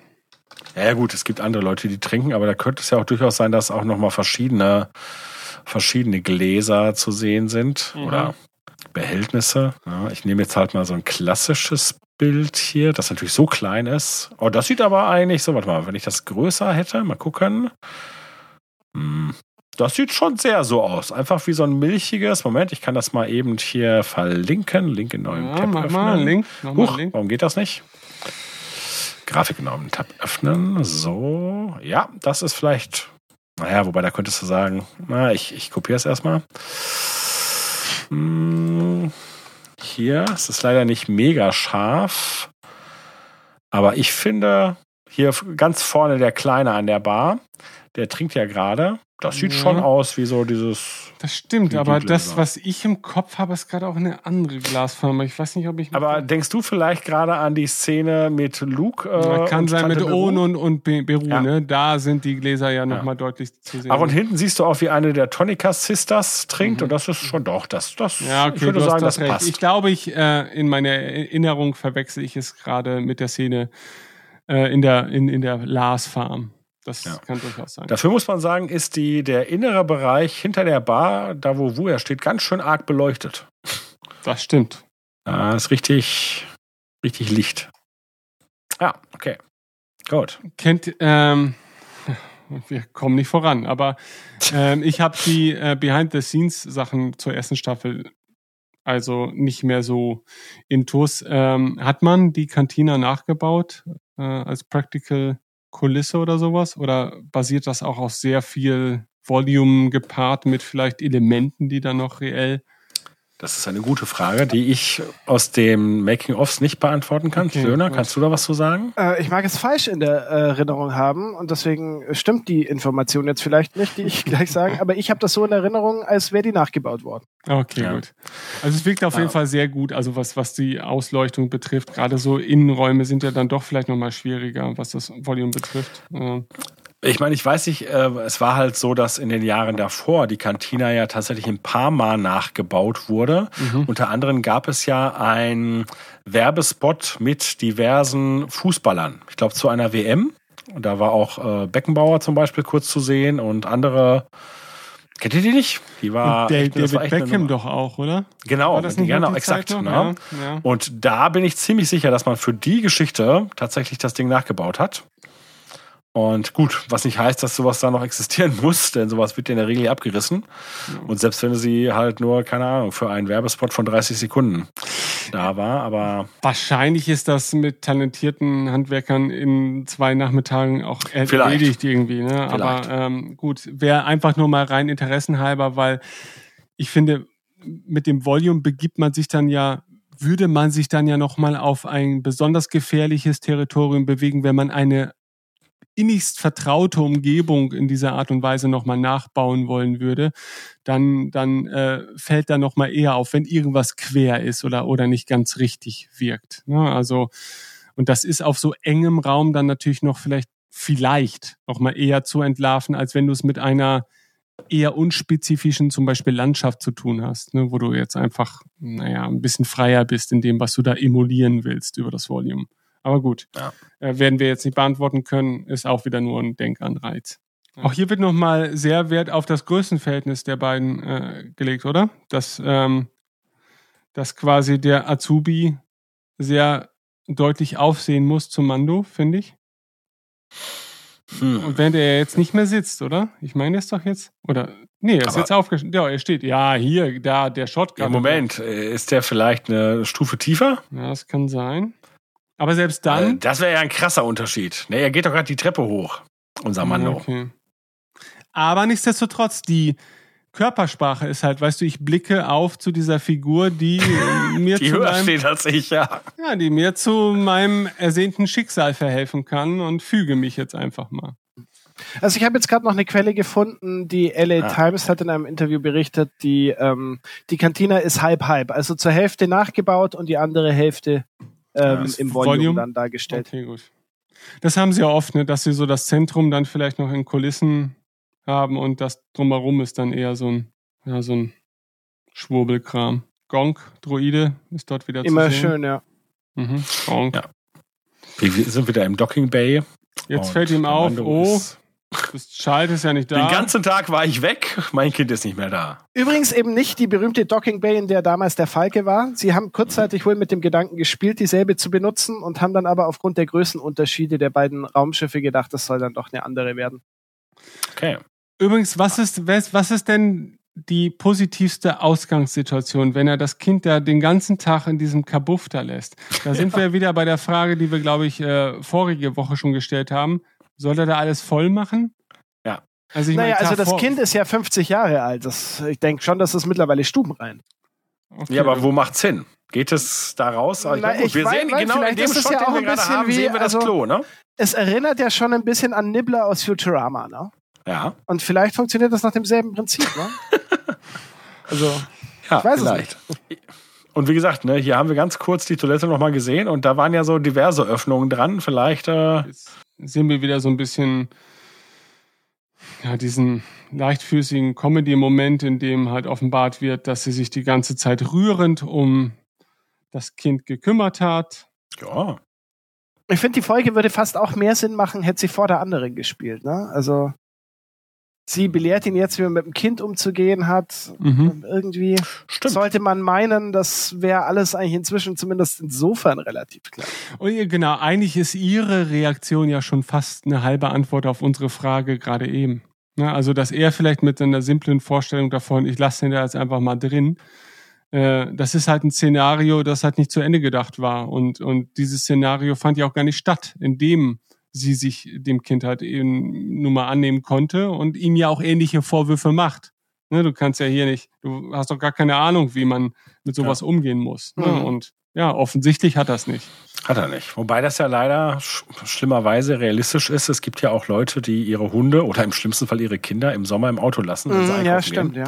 ja. Und da mussten schon manche Scheiben einge Übrigens, was äh, ist das da? Werden.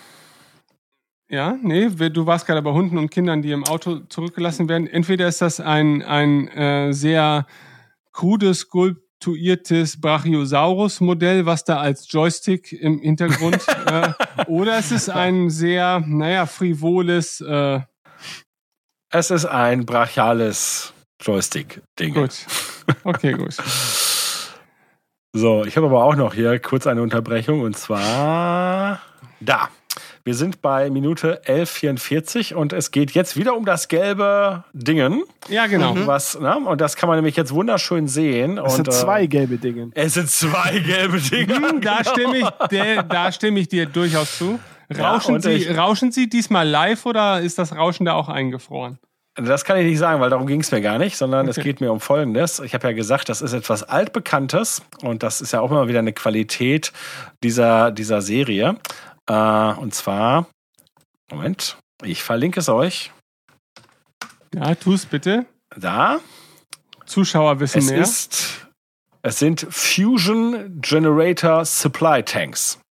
Und da sehen wir sie tatsächlich in der, in der Docking Bay, wo der Falke stand. Mhm. Ah, okay. Also das Bild, was du schicktest, ist quasi ein Bild aus der OT.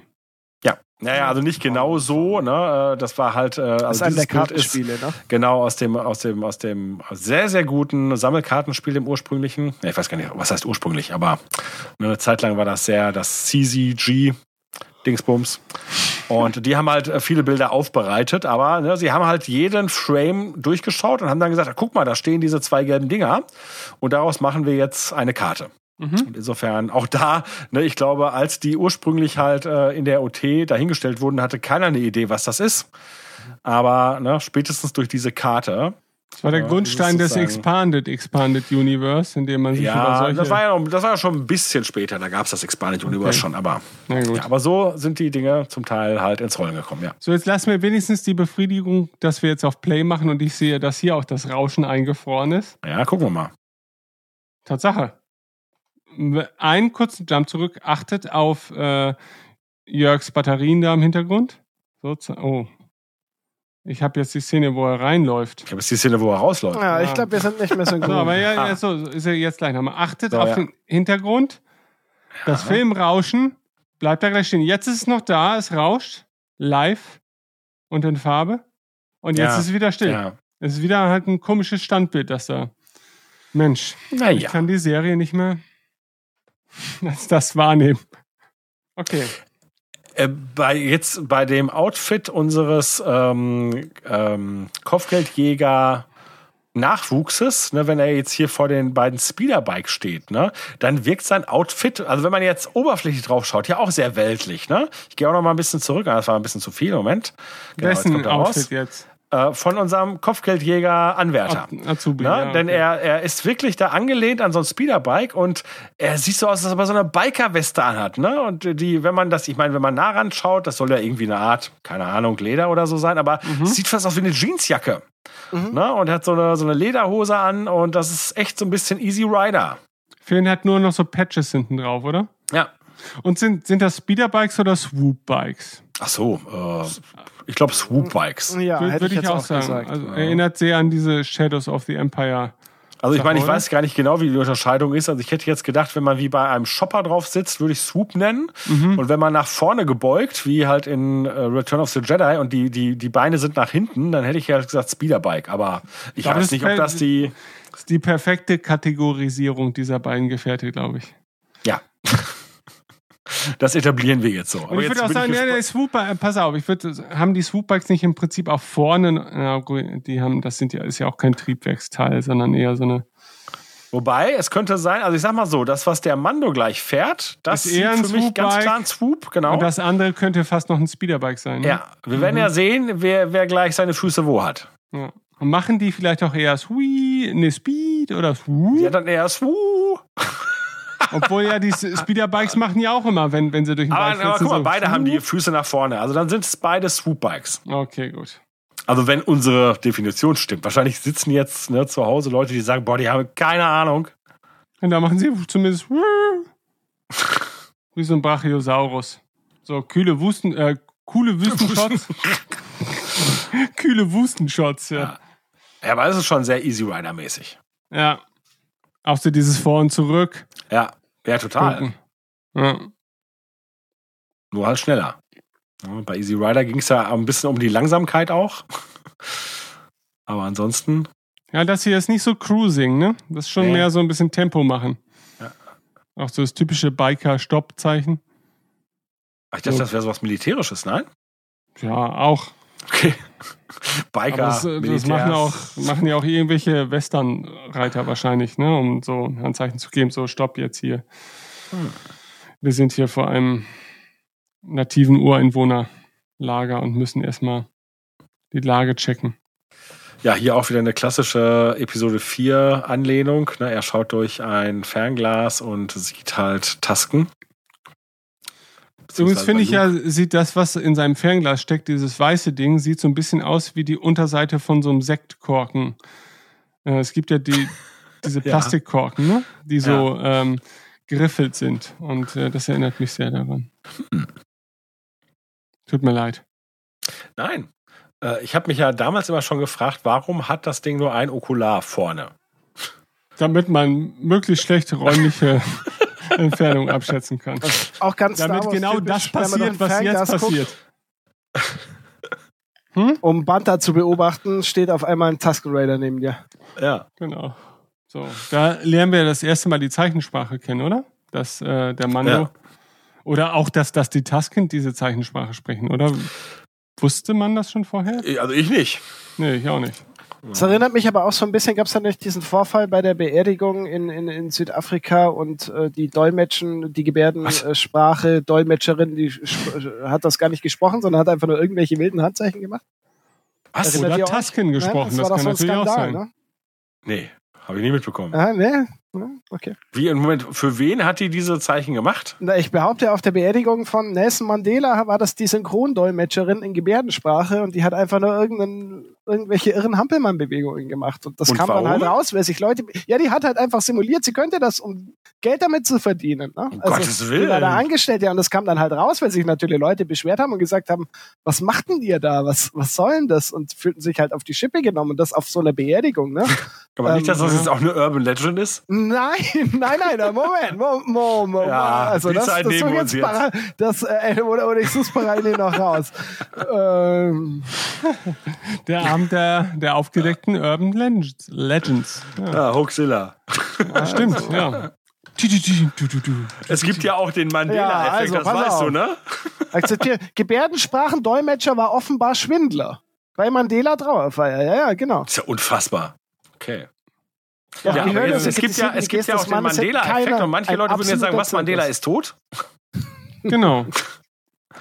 Ich wollte auf den Mandela-Effekt auch zu sprechen kommen, aber ich dachte, damit verwässere ich äh, Stefans Lügengeschichte, die er uns hier auftischen möchte. Na gut, aber ich sag mal so, äh, unser Mando ist kein Schwindler und die Tasken anscheinend auch nicht. Äh, wobei, also Im ich muss Moment, sagen, Stefan ist auch kein Schwindler, das möchte ich an dieser Stelle auch festhalten. Danke. Okay. es ging ja auch darum, dass die Dolmetscherin eine Schwindlerin ist und nicht Löhner. Genau. Also im jeden, jedenfalls haben sie jetzt äh, das Monokular, dieses ein, Ja. Obwohl Ein- es ja Binocular heißt, ne? genau, nee, ist das nicht ein Makro-Fernglas? Heißt Achso, das es ist nicht ein Makronocular. Oh Gott. Ja, ma, ma, nee, sie heißen, glaube ich, Ma Das heißt Macro schon Binocular, oder? Macrobinocular, Ja. Ja, genau. genau. Macrobinocular. Binocular. Also man guckt mit zwei Augen, glaube ich, auch rein, aber Ja, das ist es hat richtig. Wenn man genau, es zwei hat hat.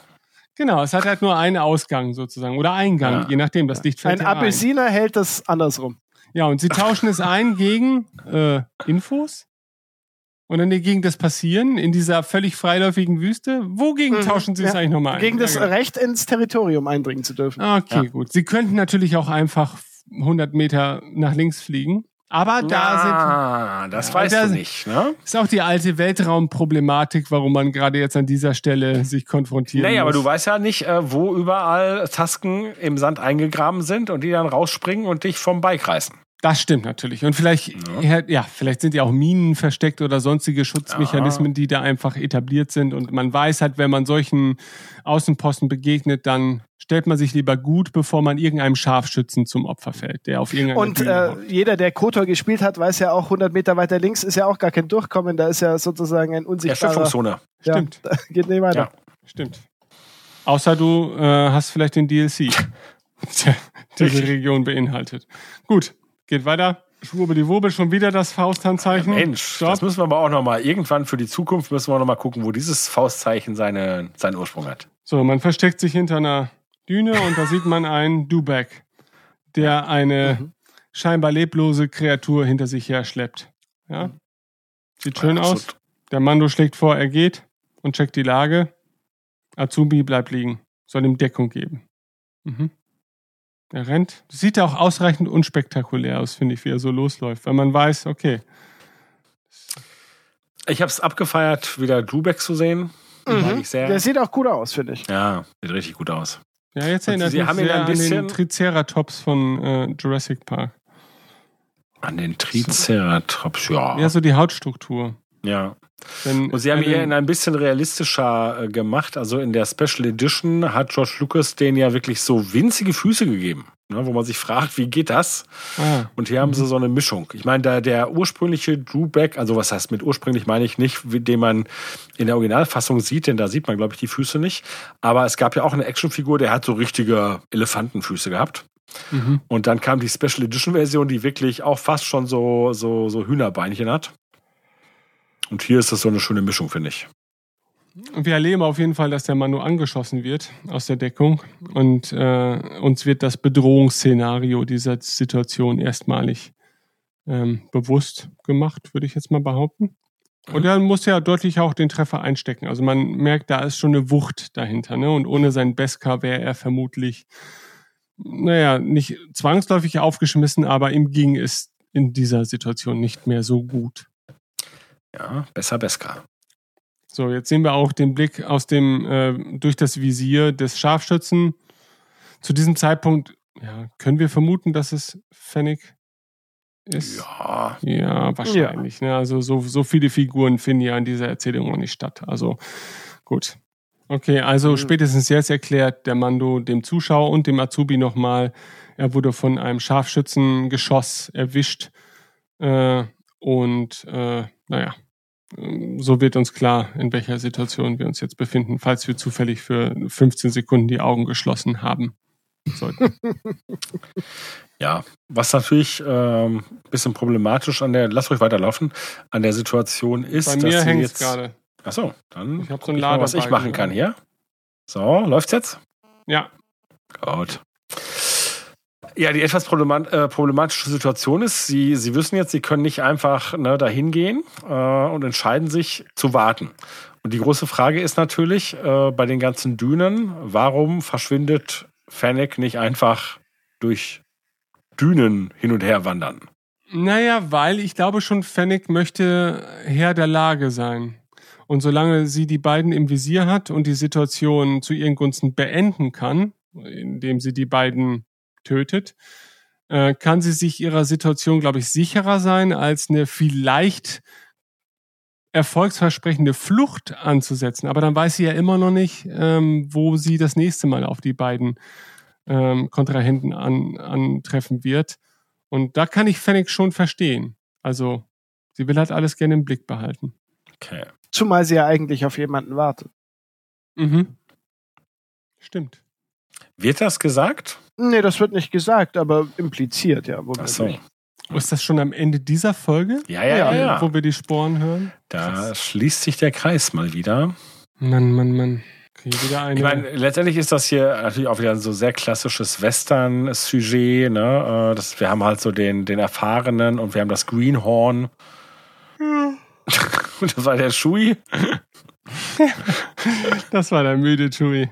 Aber ja, total. Also eine sehr typische, aber dennoch ein Gag, der zündet diese Situation mit dem schlafenden Mando, finde ich. Ja. Weil das, eben das wäre jetzt etwas, das muss äh, Christoph uns mal beantworten, ob das vielleicht sogar ein direktes Zitat aus irgendeinem Western ist. Ja, das kann sein. Aber es sind natürlich auch so ein bisschen die Sachen, die man einmal durchexerzieren muss, ne, mit so einer Figur wie dem Mando in Kombination mit mit normaler gearteten ähm, Charakteren, dass man einfach einfach diese Besonderheiten auch nochmal durchspielt, dieser dieser Rüstung, dieses Auftretens nach außen, dieses Abgebrühtseins und so weiter, ist das wahrscheinlich im großen Witzebuch der Rüstungstragenden auf Seite 12 von 300 äh, taucht wahrscheinlich auch so ein Gag auf. Aber ich finde ihn gut, also er funktioniert gut. So, jetzt ist es dunkel und sie haben sich eine Strategie überlegt, nämlich wenn wir beide zusammen ganz schnell auf sie zufliegen, dann kriegt sie das nicht hin, uns beide gleichzeitig abzuschießen. Aber es ist ein besseres Dunkel als in der letzten Staffel Game of Thrones. Also man sieht noch. Oh was. ja, das stimmt. So, jetzt wird sie geblendet durch ein ähm, ja, Signalgeschoss. Noch ein Signalgeschoss. Sie wird wieder geblendet verfehlt ihren Schuss. Die ja. beiden rasen weiter auf sie zu. Auch wenn die Strecke vorhin gar nicht so weitläufig wirkte. genau, es war eigentlich nur eine Senke, jetzt ist es ja. irgendwie. Ja. Sie hat herausgefunden, dass sie aber trotzdem einfach nur geradeaus fliegen und nicht auch noch links und rechts variieren, von daher hat sie einfach geschossen. Und der Mando wird vom Bike geworfen, äh, schießt noch eine letzte Signalpistole ab und wird jetzt aber frontal getroffen in den Beskar-Panzer und bleibt erstmal regungslos liegen.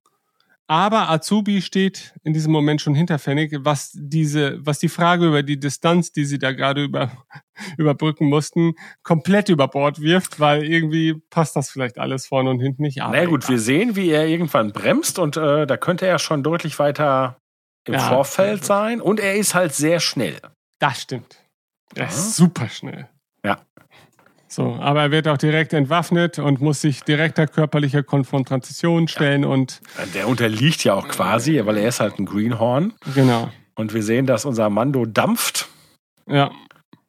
Tee ist das also hatten fertig. wir ja bereits äh, in einer der ersten Episoden gesehen, weil es ja hinter der, hinter der Rüstung durchaus äh, auch Elektronik gibt, die angegriffen sein kann. Mhm. Genau. So. Ich finde, der Screenhorn hält sich sogar noch relativ gut. Das stimmt, das stimmt. Dafür, dass sie so eine Megakämpferin sein soll, ja, würde ich das auch sagen. Und ich meine, ja, wir haben jetzt halt so ein paar Dinge offenbart, ach na ja, das muss man, darf man nicht so eng sehen.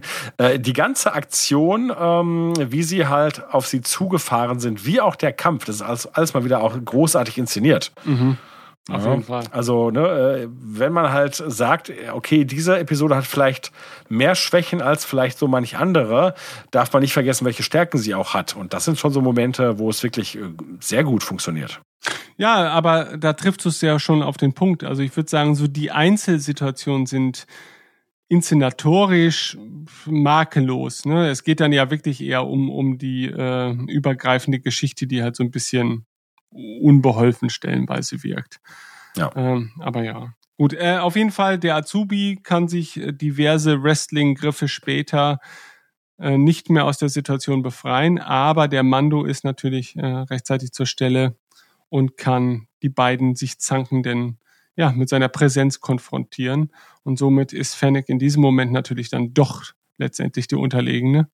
Und muss von Azubi ablassen und sich letztendlich ergeben. Mit erhobenen Händen. Sehr symbolische Geste, ganz nice.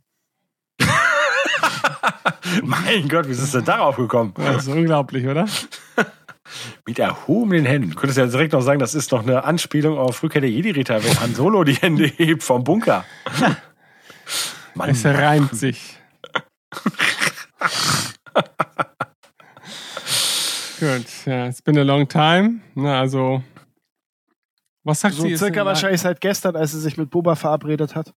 Genau. Was, was sagt sie? Ist eine lange Zeit, dass sie einen Mando gesehen hat? Also eine Mandalorianer, uh, Since I've seen oder? one of your kind. Ah, okay, gut. Okay, gut. Okay, noch so ein leichter Diss in Bezug auf die Navarro-Situation. Ich mochte von vornherein ihr, ihr Kleidungsdesign sehr. Ne, denn ähm, es, ähm, ich finde, und das ist, kann ich gar nicht gut begründen, ähm, ich finde äh, passend zu ihren äh, ja. soll ich sagen, Ursprüngen hat es auch, also der, den, den, den, ich sag mal, Ursprüngen der Schauspielerin, ähm, hat es halt auch etwas Asiatisches in der Kleidung. Und äh, trotzdem halt, ja, extrem Star Warsy. Das stimmt, das stimmt. Und Azubi verhält sich halt so, wie es man fast erwarten konnte. Also er plustert sich auf und er verrät halt gleich seinen, seinen ganzen Plan und sein Vorhaben und feiert seinen Erfolg verfrüht. Äh, da weiß selbst der Zuschauer spätestens jetzt, dass die Situation hier noch nicht äh, enden kann. Ist es schlimm, dass man Volume-Shots mittlerweile schon als solche erahnen möchte? Auch wenn die ja gar nicht. Ja, und die trotzdem, sehen nicht schlecht aus, aber sie haben diesen speziellen ja. Look, der halt sehr, weiß ich gar nicht. Das ist halt fast zu, zu perfekt schon fast. Also, weil man einfach kom kompositorisch einfach unter Idealbedingungen wahrscheinlich arbeiten kann und man das gar nicht gewohnt ist. Weißt du, Star Wars würde man jetzt zumindest noch irgendeinen Bluescreen-Störfaktor erwarten, während hier einfach das richtige Licht auf äh, den richtigen Rüstungsteil prallt und man einfach ganz genau weiß, dass sie nicht in einer in dieser Welt nicht äh, vorkommenden Gesteinsformation stehen können, ähm, finde ich es fast manchmal schon entlarvend. Also auch dieses Verhältnis, glaube ich, zwischen Vordergrundaufnahme und Tiefenunschärfe. Mhm. Ne? ne? Das ja. so, die Landschaft ver, verschwindet halt in der Tiefenunschärfe und äh, ist halt dann doch schon sehr typisch geworden. Äh, aber wie gesagt, das ist gar keine Form der Kritik, sondern eher so dieses, ich versuche dann mir die, die, ähm, die Volume-Shots rauszupicken für mich selber. So wie Nummernschilder zählen oder so. Ne? She's no good to us dead. Hm? Ja. Natürlich. He's no good to me dead. Da haben wir ein altes Boba-Zitat. Und es ist die Folge, in der wir Boba das erste Mal sehen. Ja. Zumindest Teile von ihm. Da setzt er sich lässig auf sein Swoop-Bike.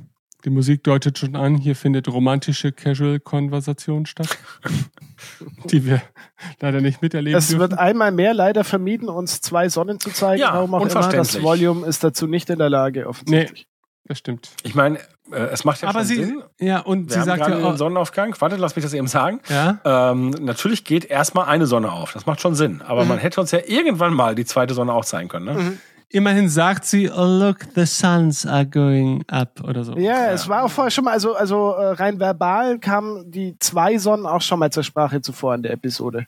Ja. Aber halt seltsamerweise eben, dass man sie nicht zeigt. Ja, ja ich finde tatsächlich ne, ihr Kleidungsdesign ziemlich cool. Mhm. Mhm. Aber du ja, hast schon recht, also hätte sie jetzt eine entsprechende Maske auf, könnte sie auch ein Power Ranger sein. Aber ich meine, sie selber findet das Design ihrer Kleidung offensichtlich ja derart cool, dass sie seit, weiß ich, weiß ich nicht, seit 20 Jahren damit rumrennt. Ja, aber so kennen wir das doch. Das ist in Star Wars so. Also es sei denn, man ist Prinzessin Amidala. Nee, Königin Amidala. Dann muss man in jeder Szene wechseln. Wobei, das stimmt ja jetzt auch nicht. Wenn man die Originaltrilogie bedenkt, zumindest in jedem Film dürfen die Leute was anderes tragen. Also unsere Helden ja. zumindest. Mhm ich meine, selbst Han Solo gewahrt so eine gewisse Grundoptik, ja, ja. aber da, wenn Stil, man auf die Details ah. achtet, ne, dann wechselt dann doch das Hemd mal und die Jacke ist ja, halt dann doch eine andere. So. ich meine, gut, ne, im dritten Teil hat er dann wieder das, das alte, mhm. äh, äh, die alte Weste an, die zwischenzeitlich Lando anhatte. Ja. Vielleicht baut sie sich in Zukunft so ein Visier in ihren Helm rein mit so einer Autolichtkorrektur. Ja. dass sie nicht mehr geblendet werden kann. Jetzt versucht sie ihn natürlich argumentatorisch irgendwie ähm, in eine Zwickmühle zu bringen. Und natürlich funktioniert das auch sehr gut. Weil er eben ein Greenhorn ist. Genau. Und ja, ich würde sagen, also da ist es auch schon ein bisschen in The Clone Wars wird man das erst recht nicht hinterfragen, aber es ist so ein bisschen so dieses, diese Erzählweise, die in The Clone Wars auch dann häufiger mal vorkam. Ne? Also, dass das halt Protagon oder das so frag, hin, zu hinterfragen die Figuren wie Azubi hier so eine voraussehbare Verhaltensweise an den Tag legen, dass es mm, in diesem Kontext zwar, finde ich, immer noch super gut funktioniert, aber wäre das jetzt nicht The Mando, The, Mandalorian, sondern irgendeine Realserie, man sagen würde, okay, so dumm kannst du jetzt eigentlich auch nicht sein. Also wir sind jetzt nicht mehr in diesem Trickfilm-Universum der, der 30er Jahre. Na, aber hier funktioniert das halt so. Er ist halt der typische Klischee, Herr, Herr Pork, er, Emporkömmling quasi, ne, mit seinen typischen klischeehaften Schwächen, die sich hier dann wieder offenbaren. Ähm, also stört nicht, aber es ist halt schon offensichtlich. Also hier geht, hier wird keine Tiefe erzählt, sondern hier wird einfach auf billigste Art und Weise manipuliert. Würde ich jetzt behaupten. Entschuldigung, dass ich das überhaupt gesagt habe. Hier, dem Schweigen entnehme ich schon wieder, oh Gott, was Na, ich würde, ich würde sagen, er wird auf jeden Fall manipuliert. Insofern stimmt Ja, das ja, schon. das meine ich ja. Also ich meine ja, Ja. dass das er halt, ja, gut. Ja. Na gut. Aber die Sache ist doch, ähm, Ja. ja, einerseits gehst du davon aus, aber das, was jetzt noch passiert, ist doch tatsächlich was, was gänzlich anderes, als man erwarten würde. Definitiv, weil man denkt, jetzt ist der Drops gelutscht und es geht Ja. nach hinten los, das ganze Szenario, und dass sie dann am Ende dann doch so, naja, sich in der Situation befindet, in der sie sich befinden wird. Okay, Spoiler brauchen wir jetzt ja äh, keine Ja. Rücksicht mehr drauf nehmen. Ähm, ist dann doch wieder der Kniff, den die Folge sich erlaubt. Ja. steckt die Waffe ein, geht auf sie zu, man denkt, okay, fein, das war's. Und dann geschieht es. Und das war, ja, war, war schon cool. War schon ein cooler Move. Auf jeden Fall. Wobei die Manipulation ja natürlich äh, eine Wirkung zeigt, nur nicht in ihrem Sinne. Ne? Denn äh, zumindest, dass er sich gegen den Mando wendet, ist ja dadurch doch erfolgt, was er ja vorher vielleicht nicht getan hätte. Mhm, und er denkt halt nur, das ist ein, also er hat die Situation mehr im Griff, wenn er diese manipulierende Person oder dieses Element dann ebenfalls noch unter seine Kontrolle bringt. ne? Genau, das ist eigentlich also ne, eine Hybris par excellence. Ne? Mhm. Er sagt so, ach, ne, du wolltest mich jetzt hier belatschern, aber dem darüber stehe ich. Nur in Wirklichkeit tut das ja doch nicht, weil auch wenn es nicht so passiert, wie sie es sich gewünscht hat, geht er doch ihr auf den Leim irgendwo. Ja. Ich möchte an dieser Einstellung mit dem Stelle Brubeck. Nochmal ganz, auch fast so ein klassischer Shot, oder? Dieses von Ja. unten äh, nach oben. Genau, das kennen wir mit einem Stormtrooper drauf. Genau. Äh, ich möchte es an dieser Stelle zumindest stellvertretend noch mal kurz äh, in dieser Folge ansprechen, dass der Soundtrack hier stellenweise ja nicht besonders auffällig ist, aber unglaublich gut zur Atmosphäre beiträgt. Ne? Also dass ähm, während ja man so in den ersten Mando-Folgen auch sehr überrascht war von dem sehr ausgeprägten, andersartigen Stil des Soundtracks, er hier stellenweise finde ich sich schon sehr zurücknimmt aber doch dieses Setting einfach nochmal, naja, um, umrandet oder bereichert, so dass halt ein sehr stimmiges Gesamtbild entsteht. Ähm, ob- das sage ich, bevor das typische Mando-Ding jetzt kommt, ne, mit dem Piano, aber gut. Und dieser quietschigen Tröte. Ja, Fennec scheint tot zu sein, denn er lässt sie ja tatsächlich auch da liegen. Er reitet alleine zurück. Äh, noch nicht mal eine Bestattung findet statt. Aber nu. Man hat ja auch Fehlt nur, dass, vor. dass er sie wie, wie der Witcher so an der Seite des Dubek so baumeln lässt, Ja. einfach wie eine Trophäe. Oder nur ihren Kopf. Oder ihren Unterschenkel oder sowas. So, der Mando ist zurück in der in den Docking Bay. Räumlichkeiten der Docking Bay, genau. Gespenstische Stille und ein Pitride, der durchs Bild huscht und sich zu zwei anderen in so einem Raum verschanzt. Spätestens jetzt ist klar, irgendwas stimmt hier nicht ganz. Und da ist er, Azubi, Mit Peli. genau, und dem Kind in seiner Gewalt und möchte die Situation zu seinem besten Ausgang nutzen. Aber spätestens jetzt, wo man sieht, wie leichtfertig Mando seine Waffe auf den Boden wirft, weiß man, er ist sich der Situation bewusst und auch zumindest der Annahme, dass er Herr der Lage ist, also der Mando. Ah, du glaubst, ähm, also uns wird, also du meinst beim ersten Mal schauen, wurde uns bewusst, der Mando hat ein Ass im Ärmel? Ja, klar. Okay. Würde ich, ich meine, ausge ausgegangen davon bin ich auch. Ja, ich meine, das wäre jetzt ein blödes Ende, wenn er jetzt einfach gesagt hätte, alles klar.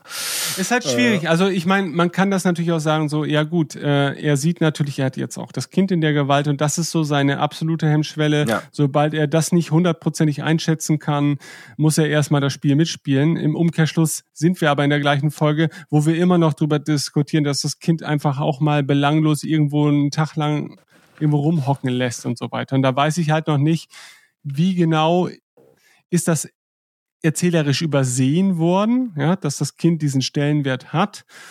Oder aber ist der Mando sich seiner Rolle und der Bedeutung des Kindes für ihn noch nicht so hundertprozentig gewahr, sondern äh, er tappt sich vielleicht jetzt auch selbst wieder dabei, dass er sich denkt, ach fuck, habe ich nicht beachtet, dass der Typ ja im Prinzip auch Zugriff auf das Kind haben kann. Und äh, im Rahmen meiner Situation habe ich diesen Faktor noch gar nicht beachtet und dass er sich erst im Verlauf der Geschichte, weißt du, immer mehr, naja, auch solchen Gedanken widmet und da dann natürlich auch das Kind. Aber dann kommen wir wieder zu der Folge mit der Frost Lady und da haben wir das gleiche Phänomen wieder und das ist halt deutlich später wo er eigentlich schon weiter sein müsste, was seine Situationsgewahrnis äh, betrachtet. Ja. Oder? Also ja. Also ich muss also gestehen, dass die, und das ist ja wirklich schon mal ein ganz großer Vorteil, ich habe häufig das Problem, wenn ich Filme gucke oder Serien, dass ich, weil ich mich halt so viel mit, mit narrativen Strukturen beschäftige, wirklich dann oft zu meiner Frau sage, ah, pass auf, jetzt kommt bestimmt das und das. Und ich würde jetzt auch gar nicht ausschließen, dass ich solche Elemente hier hätte, aber Mando schafft es immer, mich so sehr in die Geschichte zu ziehen, dass ich diese Überlegung gar nicht erst anstelle, sondern ja. mich tatsächlich einfach treiben lasse. Und deswegen kann ich gar nicht sagen, dass mir das hier so ging. Ich meine, spätestens jetzt, wenn wir halt sehen, ach guck mal, er hat ja hier was vorbereitet, beziehungsweise, ne, äh, er, er hat ja wirklich was im Ärmel, im wahrsten Sinne des Wortes, dann erwartet man auch, dass das funktioniert. Aber ja, ja, ist, glaube ich, ich glaube, es ist auch ein gravierender Unterschied ähm, zwischen der Situation, in der wir uns jetzt befinden, nachdem wir die zwei Staffeln haben und auch die Figur des Mandos auf eine ganz andere Art und Weise verstehen, ja. als damals, als wir immer noch von Folge zu Folge im Ungewissen darüber waren, was ist eigentlich seine letztendliche Motivation, welche Faktoren kommen da noch zum Tragen und wie überlegen ist er auch, nachdem er quasi in nur wenige Momente vorher eigentlich sich aus seinem gesamten bisherigen Lö äh, Leben entreißen aus musste. Aus seinem bisherigen Löhner. Löhner entreißen musste und gar nicht weiß, ja. naja, ist er jetzt in einer ständigen Bedrohungslage einfach allein deswegen, ne, zusätzlich noch zu, zu dem Faktor, dass er dieses ja, schützenswerte Objekt bei sich führt und jagenswerte Objekt. Aber gut. Dann sehen wir hier Trick 17 des Mandos und glücklicherweise eine sehr schnell äh, ja, genau. You're smarter than you look, die nochmal die Situation auch dem letzten Zuschauer erklärt. Ja, und die Leuchtraketen wurden uns ja vorher schon demonstriert, deswegen uns ist völlig klar, was hier passiert. Mhm. Aber man muss ja jetzt davon ausgehen, Azubi hätte geschossen, oder? Ja. So das hätte er gemacht. Ohne Plan, was äh, er im Anschluss mit dieser Situation anfangen sollte, aber gut. Weil er kennt ja auch die Hintergründe des Mandos eigentlich nicht so wirklich, oder? Und weiß, was da noch alles dran hängt, aber gut, ist auch egal. Babek, Babek. Gut, spätestens da ist uns jetzt klar, dass Pedimotto wirklich eine nette ist. Ne? Mhm. Mhm. Und, und ich würde auch sagen, das ist auch eine der, ne, wir, wir haben das jetzt schon ein paar Mal gesagt, ne, Mando auch in Episoden, die wie halt einfach so ein Wochenabenteuer wirken, werden Dinge etabliert. Und wir haben es zum einen so, dass wir nach Tatooine zurückkehren werden. Und ein bisschen ist die Docking Bay von Pelimotto fast schon, ja, so, so ein Safe Place für unseren Mando, oder? Mhm. Also jetzt in Zukunft ja. meine ich. Und insofern würde es mich nicht wundern, wenn wir auch in der dritten Staffel dahin zurückkehren. Ja, dass das so ein bisschen so eine, so eine, ne, wir gehen die Tante besuchen. Und dann wird sie erstmal fragen, wo ist der Kleine? Ne, und dann. Äh, ja, ja. Äh, und natürlich, und das wird dann gleich kommen, also wir haben zum einen natürlich schon Fennec Shent kennengelernt, von der wir ne, zu diesem Zeitpunkt vielleicht denken, sie ist tot, aber äh, na gut, es ist nicht so, dass uns am Ende hier klar wird, dass sie noch lebt, denn der Unbekannte könnte natürlich auch einfach nur die Leiche entdecken. Mhm. Aber äh, der Unbekannte ist natürlich das Wesentliche. Und da war es halt schon so, wir können, konnten ihn nicht eindeutig identifizieren, weil wir sehen ihn nicht. Wir sehen halt gerade mal ein paar Stiefel. Aber, Aber, wir haben schon größtenteils alle richtig gedeutet, oder? Genau. Ja, also es ist halt so, dass man halt dieses, dieses Sporengeräusch hört und das ist halt etwas, was wir halt nur von Boba Fett aus der Originaltrilogie kennen. Und so etwas wird nicht eingefügt, weil das ist ja ne, wirklich als Soundeffekt eingefügt worden. Mhm. Das ist ja kein Zufall. Also und, und, und das macht, das machen die nicht. Die fügen nicht einfach nur sowas ein, um zu sagen, haha, ihr habt wohl gedacht, ne, Boba Fett und dann ist das gar nicht.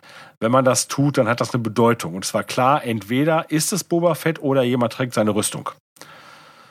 Und definitiv. Letztendlich. Hier noch die, die Concept Arts, die gerade durchlaufen, wo der Azubi auch eher fast wie, wie heißt der ähm, Bart, der aus dem Hobbit-Film, wie heißt der Darsteller nochmal? Luke Evans. Äh, könnte das fast sein. Ja. Oder fast asiatische Züge hat der. Azubi. Aber nochmal zu der zu dieser Endszene mit dem Unbekannten. Ja. Denn, also ich habe ja gerade gesagt, äh, im Prinzip war eigentlich klar, entweder es ist Boba Fett oder es ist jemand, der seine Rüstung trägt. Interessanterweise mhm. ist es ja, wie sich hinterher herausstellt, Boba Fett, der aber nicht seine Rüstung trägt. Eigentlich ja? cool, dass genau diese beiden Faktoren ja zum Tragen kommen, dass jemand anderes Boba Fetts Rüstung trägt und wir dennoch Boba Fett hier. Äh, ja, wobei sich natürlich jetzt die Frage stellt, was erzeugt eigentlich das Sporengeräusch? Denn ich meine, gut, wir wissen. Das ist so wie bei Elektroautos. Ja, ja der, genau. Aber, der, aber trotzdem, wo kommt es genau her? Kommt es aus Bobas Magen oder was? Die, das sind die Schuhe, weißt du? Es gibt doch so, so Kids mit so LED-Leuchtschuhen. Okay, das, aber dann, so das wird ja bedeuten. Geräusch beim Auftreten. Ja, aber das wird ja bedeuten, dass er. Achso, du meinst, die Schuhe sind noch die, die er anhatte, als er einen Zalak. Nein, nein, nein, nein. Das kann auch sein, dass er einfach Schuhe hat, die hat, die so einen Sound Die Einlagesohlen. Ja, das genau, habe ich, schon, hab ich schon verstanden. Aber die. Also ich hätte jetzt gedacht, dass er, als er aus dem Zalak sich befreit, eigentlich erstmal alles ablegen musste. Mhm. Oder dass bis auf seine Rüstung alles kaputt war. Und dann braucht er ja neue Schuhe. Und dann hat er sich extra Schuhe gekauft, die wieder Geräusche machen.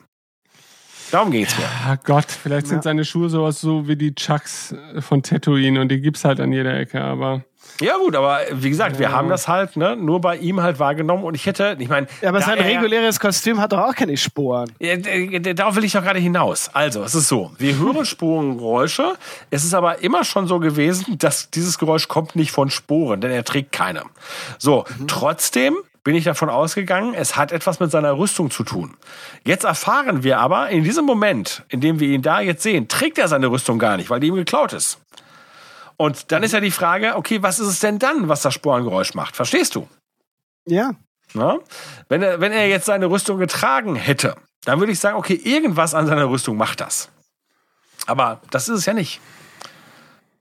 Jörg, mach uns das jetzt hier nicht kaputt. Nee, ich will das nicht, nein, das ist doch, äh, das sind äh, einfach, mich interessiert das einfach. Ich meine, natürlich wissen ja, wir auch gar nicht, wir wissen auch gar nicht, ob zu diesem Zeitpunkt ähm, die, die kreativen Leute dahinter bereits klar wussten, hatten, dass er die Rüstung nicht genau.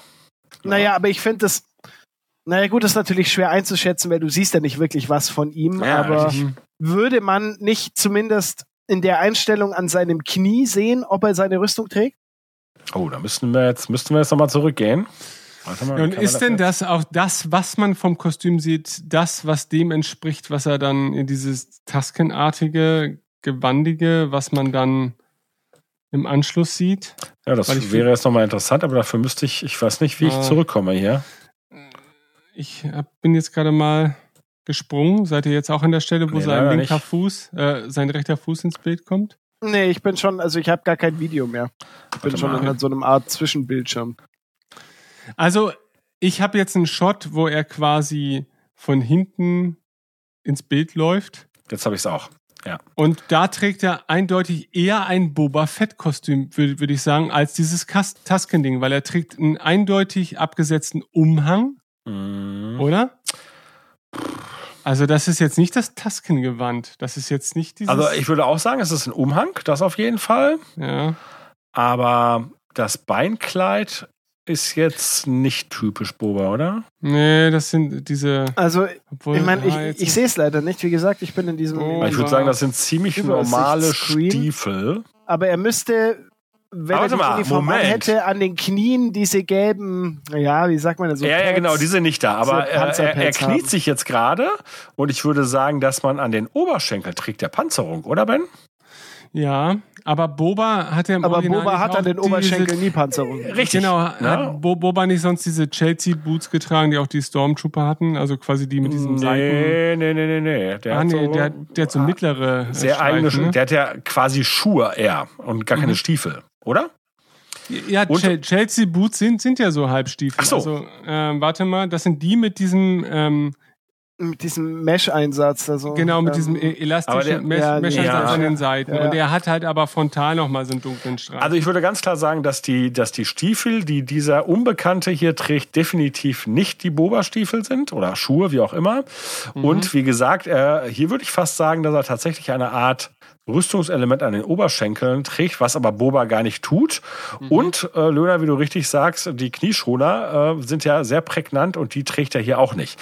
Also das heißt, wir bekommen hier eine Gestalt zu sehen, die auch damals schon bewusst keine Boba Fett-Rüstung trägt mhm. aber Boba Geräusche macht. Na gut. Sehr interessant. Okay, das ist aber ein Indiz dafür, dass ihnen schon klar war. Und ich meine, gut, das wird natürlich auch dazu passen, dass sie gesagt haben, ja, wir haben uns mal hier die Romane angeschaut und diese Rüstung ist tatsächlich durch mehrere Hände gegangen nach äh, Rückkehr der Jedi-Ritter. Also insofern haben sie das vielleicht tatsächlich auch damals schon bewusst so bedacht. Ja, und schon- halt nur noch nicht final äh, zu Ende geführt, diesen Gedanken, wie sie es dann halt in der Konsequenz umsetzen müssen. Ne? Also diese Situation, dass die Rüstung halt nicht in Bobas Zugriff in dem Moment ist und wie genau jetzt Boba auftritt erstmalig. Äh, Also Ja. wenn, wenn, ich glaube, das ist dann immer noch, ich meine, das lässt sich erzählerisch natürlich wahrscheinlich auch irgendwie begründen, aber ich kann mir schon vorstellen, dass wenn wir jetzt Boba das erste Mal wirklich so in leibhaftiger Form durchs Bild schreiten sehen, dass man da sich über die visuelle Gestaltung, naja, deutlich mehr Gedanken gemacht hat als vielleicht noch zu diesem Punkt, als das eher die coole Idee war, die man dann möglichst nicht falsch umsetzen wollte. Aber gut, das, das werden wir uns hier wahrscheinlich nicht beantworten können. Ja, äh, wobei natürlich, wenn wir dann im Dezember oder weiß nicht, spätestens im Januar über ähm, Book of Boba reden, wird das für mich nochmal relevant. Denn ich meine, okay, wir wissen natürlich auch gar nicht, wo diese Serie ansetzt und ob man uns überhaupt etwas über die Vergangenheit erzählt. Ich würde ja schon ein bisschen hoffen, dass man uns schon auch noch nachliefert, was ist zwischen Rückkehr der Jedi-Ritter und seinem Auftritt passiert. Also zumindestens grob. Und denn hier, wenn wir jetzt also noch die aktuelle Episode, die wir heute besprochen haben, uns anschauen und wie er dort auftritt, da sieht man halt kaum etwas von ihm. Da könnte man sagen, okay, das könnte tatsächlich ein Boba sein, der schon längst wieder als Kopfgeldjäger aktiv ist und er hatte sich halt einfach mal wieder auf Tatooine mit Fennec Shen verabredet. So, wenn wir ihn aber dann in Staffel 2 sehen, trägt er eine Kleidung und trägt eine Waffe, bei, bei der man dann das Gefühl bekommt, oh, ich glaube, der hat die ganze Zeit auf Tatooine abgehangen. Mhm. Ja? Und auch das kann man natürlich wieder entkräften und sagen, oh nee, der hatte halt bei der Aktion, also keine Ahnung, ne, der hat Fennec Shan gefunden und hat dann gesagt, so, jetzt bleiben wir erstmal hier, ich peppel dich ja wieder auf, ne, denn das, so stellt es sich ja heraus. Wir wissen ja, Fennec Shan ist nicht tot und er versorgt sie ja mit entsprechenden bionischen Teilen. Ähm, und vielleicht ist er einfach nur mit ihr dann eine ganze Zeit lang auf Tatooine geblieben und wenn wir ihn dann wiedersehen, nämlich wenn der Mando halt erneut Tatooine bereist, dann hat er diesen Tasken-Look angenommen. Ja. Ich fände das natürlich ein bisschen schade, weil ich halt ne, diese Idee, dass ein Boba, der sich aus dem Salak befreit, erstmal bei den Tasken unterkommt, die gefällt mir sehr, sehr gut. Aber nun, das ist meine Idee. Und nur weil ich das gut finde, heißt das noch lange nicht, dass es so war. Äh, wenn wir aber später Boba in der zweiten Staffel erleben, also nachdem er erneut also in der zweiten Staffel zum zweiten Mal zu sehen ist, dann sehen wir ihn schon wieder, wieder wie er mit der Slave One unterwegs ist und eigentlich, ich will nicht sagen ein normales Kopfgeldjägerleben führt, aber eben nicht ein Eremitendasein auf Tatooine. Naja, ich meine, du weißt natürlich äh, weder jetzt, äh, wie viel Zeit auseinander liegt äh, zwischen dem Auftritt jetzt und seinem in Staffel 2 dann. Also Ja. das kann ja theoretisch jetzt nur in, in, in zwei Wochen später sein. Ja. Äh, und äh, wie, wie lange er aus dem Salak jetzt überhaupt schon wieder raus ist. Ich meine, vielleicht hat der ihn auch erst letzten Monat ausgespuckt. Äh, okay, ähm, also sagen wir mal so, klar, das weiß ich nicht, wobei das halte ich halt für sehr unwahrscheinlich. Dann hat er, Denn- was soll er, von was soll er sich denn ernährt haben? Ja. Naja, der vielleicht, weißt du, ja, gut, das weiß man nicht. Ne? Der Salak, der verdaut dich ja bei lebendigem Leib tausend Jahre. Ne? Also, Ja, aber jetzt im der Ernst. füttert dich ne? ja also, durch. was haben wir noch mal? Also wie viele Jahre liegen noch mal zwischen Rückkehrjäger und Dings? Fünf Jahre, ne? Und Ja, eben. Ne? So, aber wenn der also- Salak dich theoretisch tausend Jahre am Leben hält, während Ja, er dich verdaut, dann, dann muss er dir ja was geben in der Zeit, sonst überlebst ja keine tausend Jahre. Nee, nein, das ist ja Quatsch. Ne, Du kannst ja trotzdem tot sein. Ne? Ja, aber dann, dann überdauerst du nicht. verdauert. Ja, gut, du könntest natürlich tot sein und dann so, in seiner ja. Magensäure Ja, ja, konserviert gut, Also aber ich- dann wäre das ja nur halb so beeindruckend. Ich meine, Ach so, im Sinne Ähm, davon, nur wenn du wenn, wenn ich eh tot Ja, bin ja, und der stimmt. dann halt, dann kann er ja 10 Millionen Jahre Oh brauchen, Gott, bis er aber, verdaut ja, hat. Das ist okay, ja relativ ja, wurscht. gut, ja, stimmt. Ich meine, diese, diese Androhung, ne, oh, du bist so ewig verdaut, Ja, ja, das äh, du- ja, ja. wird ja wirklich, beda wirklich äh, bedeuten, dass man wie im, im, im, in der Hölle am Leben erhalten wird und halt die Also, ganze so habe Zeit ich diese... persönlich das immer verstanden. Okay, also sagen wir mal so, ja, äh, aber krasses Konzept Mhm. und sich schwer vorzustellen, dass das wirklich funktioniert. Gut, dass Aber ich gut. mir als Kind solche Gedanken noch nicht gemacht habe. Ähm, Ja. aber sagen wir mal so, ähm, das wäre halt so der Punkt bei Book of Boba Fett. Ich fände das schade, wenn uns das nicht erläutert würde. Ja. Wobei, ja, aber Book of Boba Fett beinhaltet ja auch die Chance, dass Boba seine eigene Geschichte äh, ja beschönigend äh, wiedergibt, ne? so dass wir auch da vielleicht nicht die wirkliche Wahrheit erfahren, sondern einfach wie Boba sie gerne erzählen möchte. Äh, was Wie, ja Moment, du meinst, ähm, ne, die Serie fängt damit an, dass er auf Jabbas Thron sitzt und sagt, so, äh, liebe Kinder, Sag mal, Boba, wie bist du denn eigentlich So ein damals bisschen in auch, Sa wie hieß Salak denn dieser, gekommen? Hast du gesagt, dieser ja, ganz- Devaronianer damals, äh, Wilma, Wilma Gruck oder irgendwie so, der erzählt doch auch seine Version der, ja, der ja, Geschichte ja, ja. In, den, in den Comics. Das The war unterhaltsam. Tale, ja. ja, ja, Devaronian Version, genau. Ja, Version, genau. Genau, also ja, nee, glaub. Ach, ja, Meinst wäre, aber, ich das wäre ein Ansatz, der echt nicht unspannend wäre. Also mal eine Serie so zu erzählen.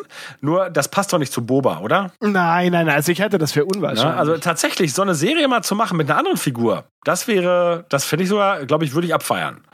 Aber zu Boba passt das nicht. Nein, das passt eher Aber zu selbst Hondo, wenn es ehrlich ist, wir werden richtig. es nicht wissen, wenn man nicht dabei war. Dann kann es ja trotzdem sein, dass es glaubhaft geschildert wird und im Endeffekt ist es dann doch nur Ja, eine. aber das ist halt so, wie wir das in der letzten Woche schon gesagt haben. Wir dürfen Star Wars eigentlich trauen, es sei denn, Ja, uns werden ne, augenzwinkernd Hinweise gegeben, ha, das ist vielleicht nicht so die ganze Wahrheit. Genau, Mhm. dass einer sagt, Moment mal, hast du nicht beim letzten Mal erzählt? Genau. Und dann Ja. sagt er irgendwie, ja, aber ich erinnere mich lieber an die Dinge so, wie ich es mir vorstelle. Oder sowas. ne? aber, aber genau das ist ja der Punkt. Ich würde gerne wissen, wie es wirklich war. Und in dem Fall hoffe ich, ne, dass uns das nachgereicht wird. Ich meine, es scheint ja jetzt so zu sein, dass ähm, wirklich Book of Boba Fett prin im Prinzip nach Mandalorian 2, also Season 2, ansetzt. Denn ne, zumindestens, m, wenn das alles stimmt mit der Nummerierung und so, diese Dinge, über die wir so gesprochen haben in der letzten Episode. Ähm, Aber Ich- Ich würde da gar nicht nur von der Nummerierung ausgehen. Allein die Platzierung dieses ja, Teasers, die Teasers, Überleitung ja. von Mando Staffel 2, eben das alles andere wäre für mich überaus verwirrend und seltsam. Gut, und trotzdem, also, ist ja, also ich sag mal so, ne, trotzdem kann das ja in verschiedener Weise umgesetzt sein. Das kann halt wirklich sein, wir beginnen wirklich in Jabba's Palast, ne, und es ist die Situation, er hat sich da auf den Thron gesetzt. Es könnte aber auch sein, wir beginnen halt tatsächlich damit, er ist im Salak. Ja, und wir haben dann erst eine Episode, die diese Vorgeschichte erzählt, und dann sehen wir ihn vielleicht tatsächlich auf dem Thron. Also, das kann man ja auf denkbar. verschiedene Weisen erzählen, aber Es wäre theoretisch, finde ich, aber nach wie vor auch, ähm, ich, ich finde, man muss das von der Serie jetzt aber auch nicht zwangsweise erwarten. Genau, es wäre auch ja. denkbar, sie geht überhaupt nicht in die Vergangenheit Absolut. zurück Und- und, spart sich die Geschichte und kommt halt irgendwann mal ein Comic raus. So, und das ist genau der Punkt. Ne? Du hast nämlich völlig recht. Ne? Also ich bin da erstmal von ausgegangen, weil ich mir das wünsche. Aber insbesondere, wenn wir halt so ansetzen, dann müssen die das nicht machen. Und die können sagen, nee, das ist eine Geschichte, ne? wie das auch Georgie oft gesagt hat, na, da können sich die Comics oder die, die Romane drum kümmern. Ähm, aber ich fänd's schade. Ne? Also ich würde es gerne sehen. Und tatsächlich, also erstmal, wie ist er aus dem Salak entkommen und wie hat er diese Zeit dann überstanden und ne, warum ist er jetzt ein anderer? Und ja, äh, ne, Also- du hast recht, er, das muss die Serie nicht tun. Und das heißt, ich verlange es nicht von der Serie im Sinne davon, wie ich halt bei den Sequels tatsächlich Dinge verlangt habe, die ich vermisst habe. Nur, ich kann es nur ganz klar sagen, ich würde es mir wünschen. Ja, schließe mich an. Ja, also ich äh, glaube zumindest rein um des Effektes willen wird die Serie schon bei irgendeinem aktiven Teil der Handlung beginnen. Einfach, also wenn ich mir jetzt Folge 1 von Book of Boba vorstelle, ähm, wird das nicht damit beginnen, dass er auf einem Thron sitzt. Außer natürlich, es kann mir, ich kann mir auch vorstellen, eine langsame Kamerafahrt, wo Boba aus dem Off erzählt, mein Name ist Boba Fett. Ich sitze auf diesem Thron. Und Aber jetzt- Boba ist kein Erzählertyp. Genau, genau. Also das ist einer für deswegen glaub- One-Liner. Das ist, äh, also klassisch wäre es ja, dass wir inmitten irgendeiner Action landen. Zum Beispiel, die theoretisch natürlich auch der Rückblick sein könnte, den, den du gerade so ein bisschen herbeizitiert hast, ne? dass wir halt wirklich einmal noch kurz einen Sprung zurück machen und dann unmittelbar darauf vielleicht den Sprung wieder in die Gegenwart machen und dann auch gar nicht diese Situation noch weiter erzählen müssen, dass er jetzt in dem Palast ist, sondern dann sind wir ja schon wieder den Step weiter eigentlich. Ähm, weiß ich auch nicht. Also es wird auf jeden Fall interessant. Ich habe das Gefühl, auch bei Boba Fett ist es ähnlich wie bei Darth Vader, ähm, dass du eine Figur, ähm, glaube ich, gerne weiter erzählen möchtest, aber dir dennoch erzählerisch auch deine eigenen Grenzen setzt, um das gewisse Grundmysterium auch noch beizubehalten, weil das kann sehr entmystifizierend sein, wenn du wirklich haarklein erzählst, wie Boba jetzt dem Salak entkommen ist. Das, das Warum? nimmt, Na, aber du hattest ja dieselbe Situation im Legends äh, EU bereits, also dass du da im Detail wusstest, wie und warum das. Ja, aber das Legends gewesen ist halt ist und nicht das hat der Sache ja keinen Abbruch getan. Also das, das würde ich aber nicht, nicht als Maßstab nehmen, weil im alten EU sind an vielen Stellen natürlich Dinge erzählt worden, die du sonst im Rahmen der Filme niemals erzählen würdest. Ich würde das jetzt nicht als, als Ja, aber Moment, wieso ist das denn demystifizierend? Dann ist es doch so. Ne? Ähm, eigentlich ist man davon ausgegangen oder wurde uns erzählt, der ist da reingefallen und dann ist er wahrscheinlich halt auch tot. Und wir haben ja jetzt das in Anführungsstrichen das Problem, dass eigentlich alle, von denen wir dachten, dass sie tot sind, doch ja noch leben. Ne? Sei es Darth Maul, sei es Palpatine und weiß ich nicht. Ne? Und Boba Fett auch. Und ich würde ja sogar sagen, bei Boba Fett ist es ja sogar noch am ehesten nachvollziehbar, weil der hat eine Rüstung, das ist ein super Kämpfer, der kann sich doch aus dem Viech da eventuell freischießen oder nach oben kraxeln mit seinen ja. ganzen Und Gadgets weil wir und es so. zumindest diese Woche noch nicht erwähnt haben, irgendwann haben wir es bestimmt schon mal erwähnt, wir haben ja auch die George Lucas Aussage, dass für ihn Boba Fett nicht im Salak gestorben ist. Ja, das stimmt, ja. also zumindest hat er, also ist Ja, das die gleiche? Moment also mal, die, Moment, ja, aber Moment, es geht ja nicht um die Tatsache, dass er gestorben ist, weil das wissen wir ja, dass, dass das nicht ist. Es geht ja eher darum, das erklären zu müssen. Genau. Und Ne, so was heißt erklären zu müssen? Aber erklären es ist doch so. Ne, das ist doch etwas Attraktives. Ja, eben. Also für mich ist das Gegenteil von entmystifizieren, Ja. wenn du dann eine coole Story hast, wie Boba Fett sich sogar aus dem Salak befreit. Genau. Ja, na gut. Also ich meine, ich meine, das ist alleine schon natürlich spannend, wie will man das inszenieren? Ne? Denn ich sag mal so, ich gehe jetzt erstmal davon aus, in so einem Salak-Magen ist es ganz schön dunkel. Ich meine, es gibt Fanfilme, die das gemacht haben, ne? wirklich, wo er dann halt in so eine Art höhlenartige, so ein bisschen Licht scheint von oben rein, wo das Maul ist, ne? Und er hängt an irgendwelchen Tentakeln an der, an der, an der Magenwand sozusagen. Äh, Und dafür, dass es ein Fanfilm ist, ist es eigentlich schon ganz nett gemacht. Wer ist der Ähm, Boba und der Arsch der Wüste? nein, ich glaube nicht. Okay, gut. Ähm, naja, und dann, wie gesagt, halt auch noch, also ähm, genau, ähm, das war der Ausgangspunkt. Und deswegen, Leonard, hast du natürlich auch zu Recht gesagt, äh, man darf das nicht verlangen, weil ich ursprünglich gesagt habe, daran messe ich Boba Fett so ein bisschen und da habe ich aber jetzt zu viele Dinge reingepackt. Äh, ich messe Boba schon ein bisschen daran, dass, naja, messen auch nicht, aber dass diese Diskrepanz, wie wir ihn in der zweiten Staffel Mando sehen zum ersten Mal. Nämlich halt in dem typischen Tatooine-Wüstenoutfit. Nee, nicht typischen, aber in einem Tatooine-Wüstenoutfit mit, ähm, mit, mit Taskenwaffe. Wie heißt er nochmal? Gaddafi. Gaddafi-Stick, genau. Ähm, das fände ich schon eigentlich schön, dass man uns das nachreicht. Weil mhm. ansonsten hätte man uns ihn direkt in einer ganz anderen Montur präsentieren können, oder? Ja. Aber das könnte dann ja tatsächlich in Form einer Montage ja, sein. Ja, klar. Was du halt siehst, wie er dem Salak entkommt, dann kommt ein nächster Abschnitt, wie er zwischen irgendwelchen ja. Tasken umherwandelt und ja, ich habe auch nicht gesagt, dass man mir das unbedingt über Episoden erzählen muss. Das kann mhm. tatsächlich in einer Montage, die keine Ahnung drei Minuten geht, mhm. kann das alles reingepackt werden. Aber die kann dann ja schon echt eine heiße Nummer sein, diese Montage. Da hast du recht. Ja. Nun denn, ich glaube aber, wir haben ähm, das Potenzial dieser Episode nicht vollends ausgeschöpft, aber bis zum gewissen Punkt, würde ich sagen, haben wir sehr viel Diskussion hier rausziehen können. Und äh, ich bin schon sehr auf die nächste Episodendiskussion gespannt und ich hoffe auch den Zuhörern hat sehr viel Spaß gemacht. Ähm, denn ja, es ist doch dann doch erstaunlich, ne? wie, wie man auch äh, nach äh, verhältnismäßig so langer Zeit äh, dann doch wieder einige Aspekte für sich neu entdecken kann, einfach weil der Diskurs damals auch in dieser Form noch nicht stattgefunden hat. Das trägt natürlich echt auch nochmal dazu bei. Ähm, aber mir hat's wieder richtig viel Spaß gemacht. Ich hoffe euch auch. Ja, doch. Ja, absolut. Und äh, je nachdem, welcher, welches Podcast-Thema uns jetzt als nächstes äh, ins Körbchen äh, fällt, äh, hören wir uns jetzt schon bald wieder, also kommende Woche oder vielleicht in zwei Wochen, das äh, wird die Zeit zeigen. Aber ich bin sehr gespannt darauf und damit nähern wir uns ja auch äh, ja schon fast dem letzten Drittel dann bald äh, dieses Mando Rewatches. Und äh, da bin ich echt mal noch gespannt, weil da laufen wir auf einen bestimmten erzählerischen Punkt zu, über den wir damals monatelang ähm, philosophiert haben und der jetzt, glaube ich, äh, in einem anderen Kontext dann nochmal ganz andere Eindrücke mit sich bringt. Aber nun gut. Ja. Und erstmal müssen die Zuhörenden jetzt überlegen, was ist das dritte R? Genau. Was ist das dritte R? Und ich zitiere Jörg, wenn ich sage, gehabt euch wohl. Bis denn. Ja, dann sage ich nur Tschüss. Tschüss. Möge die Macht mit euch sein.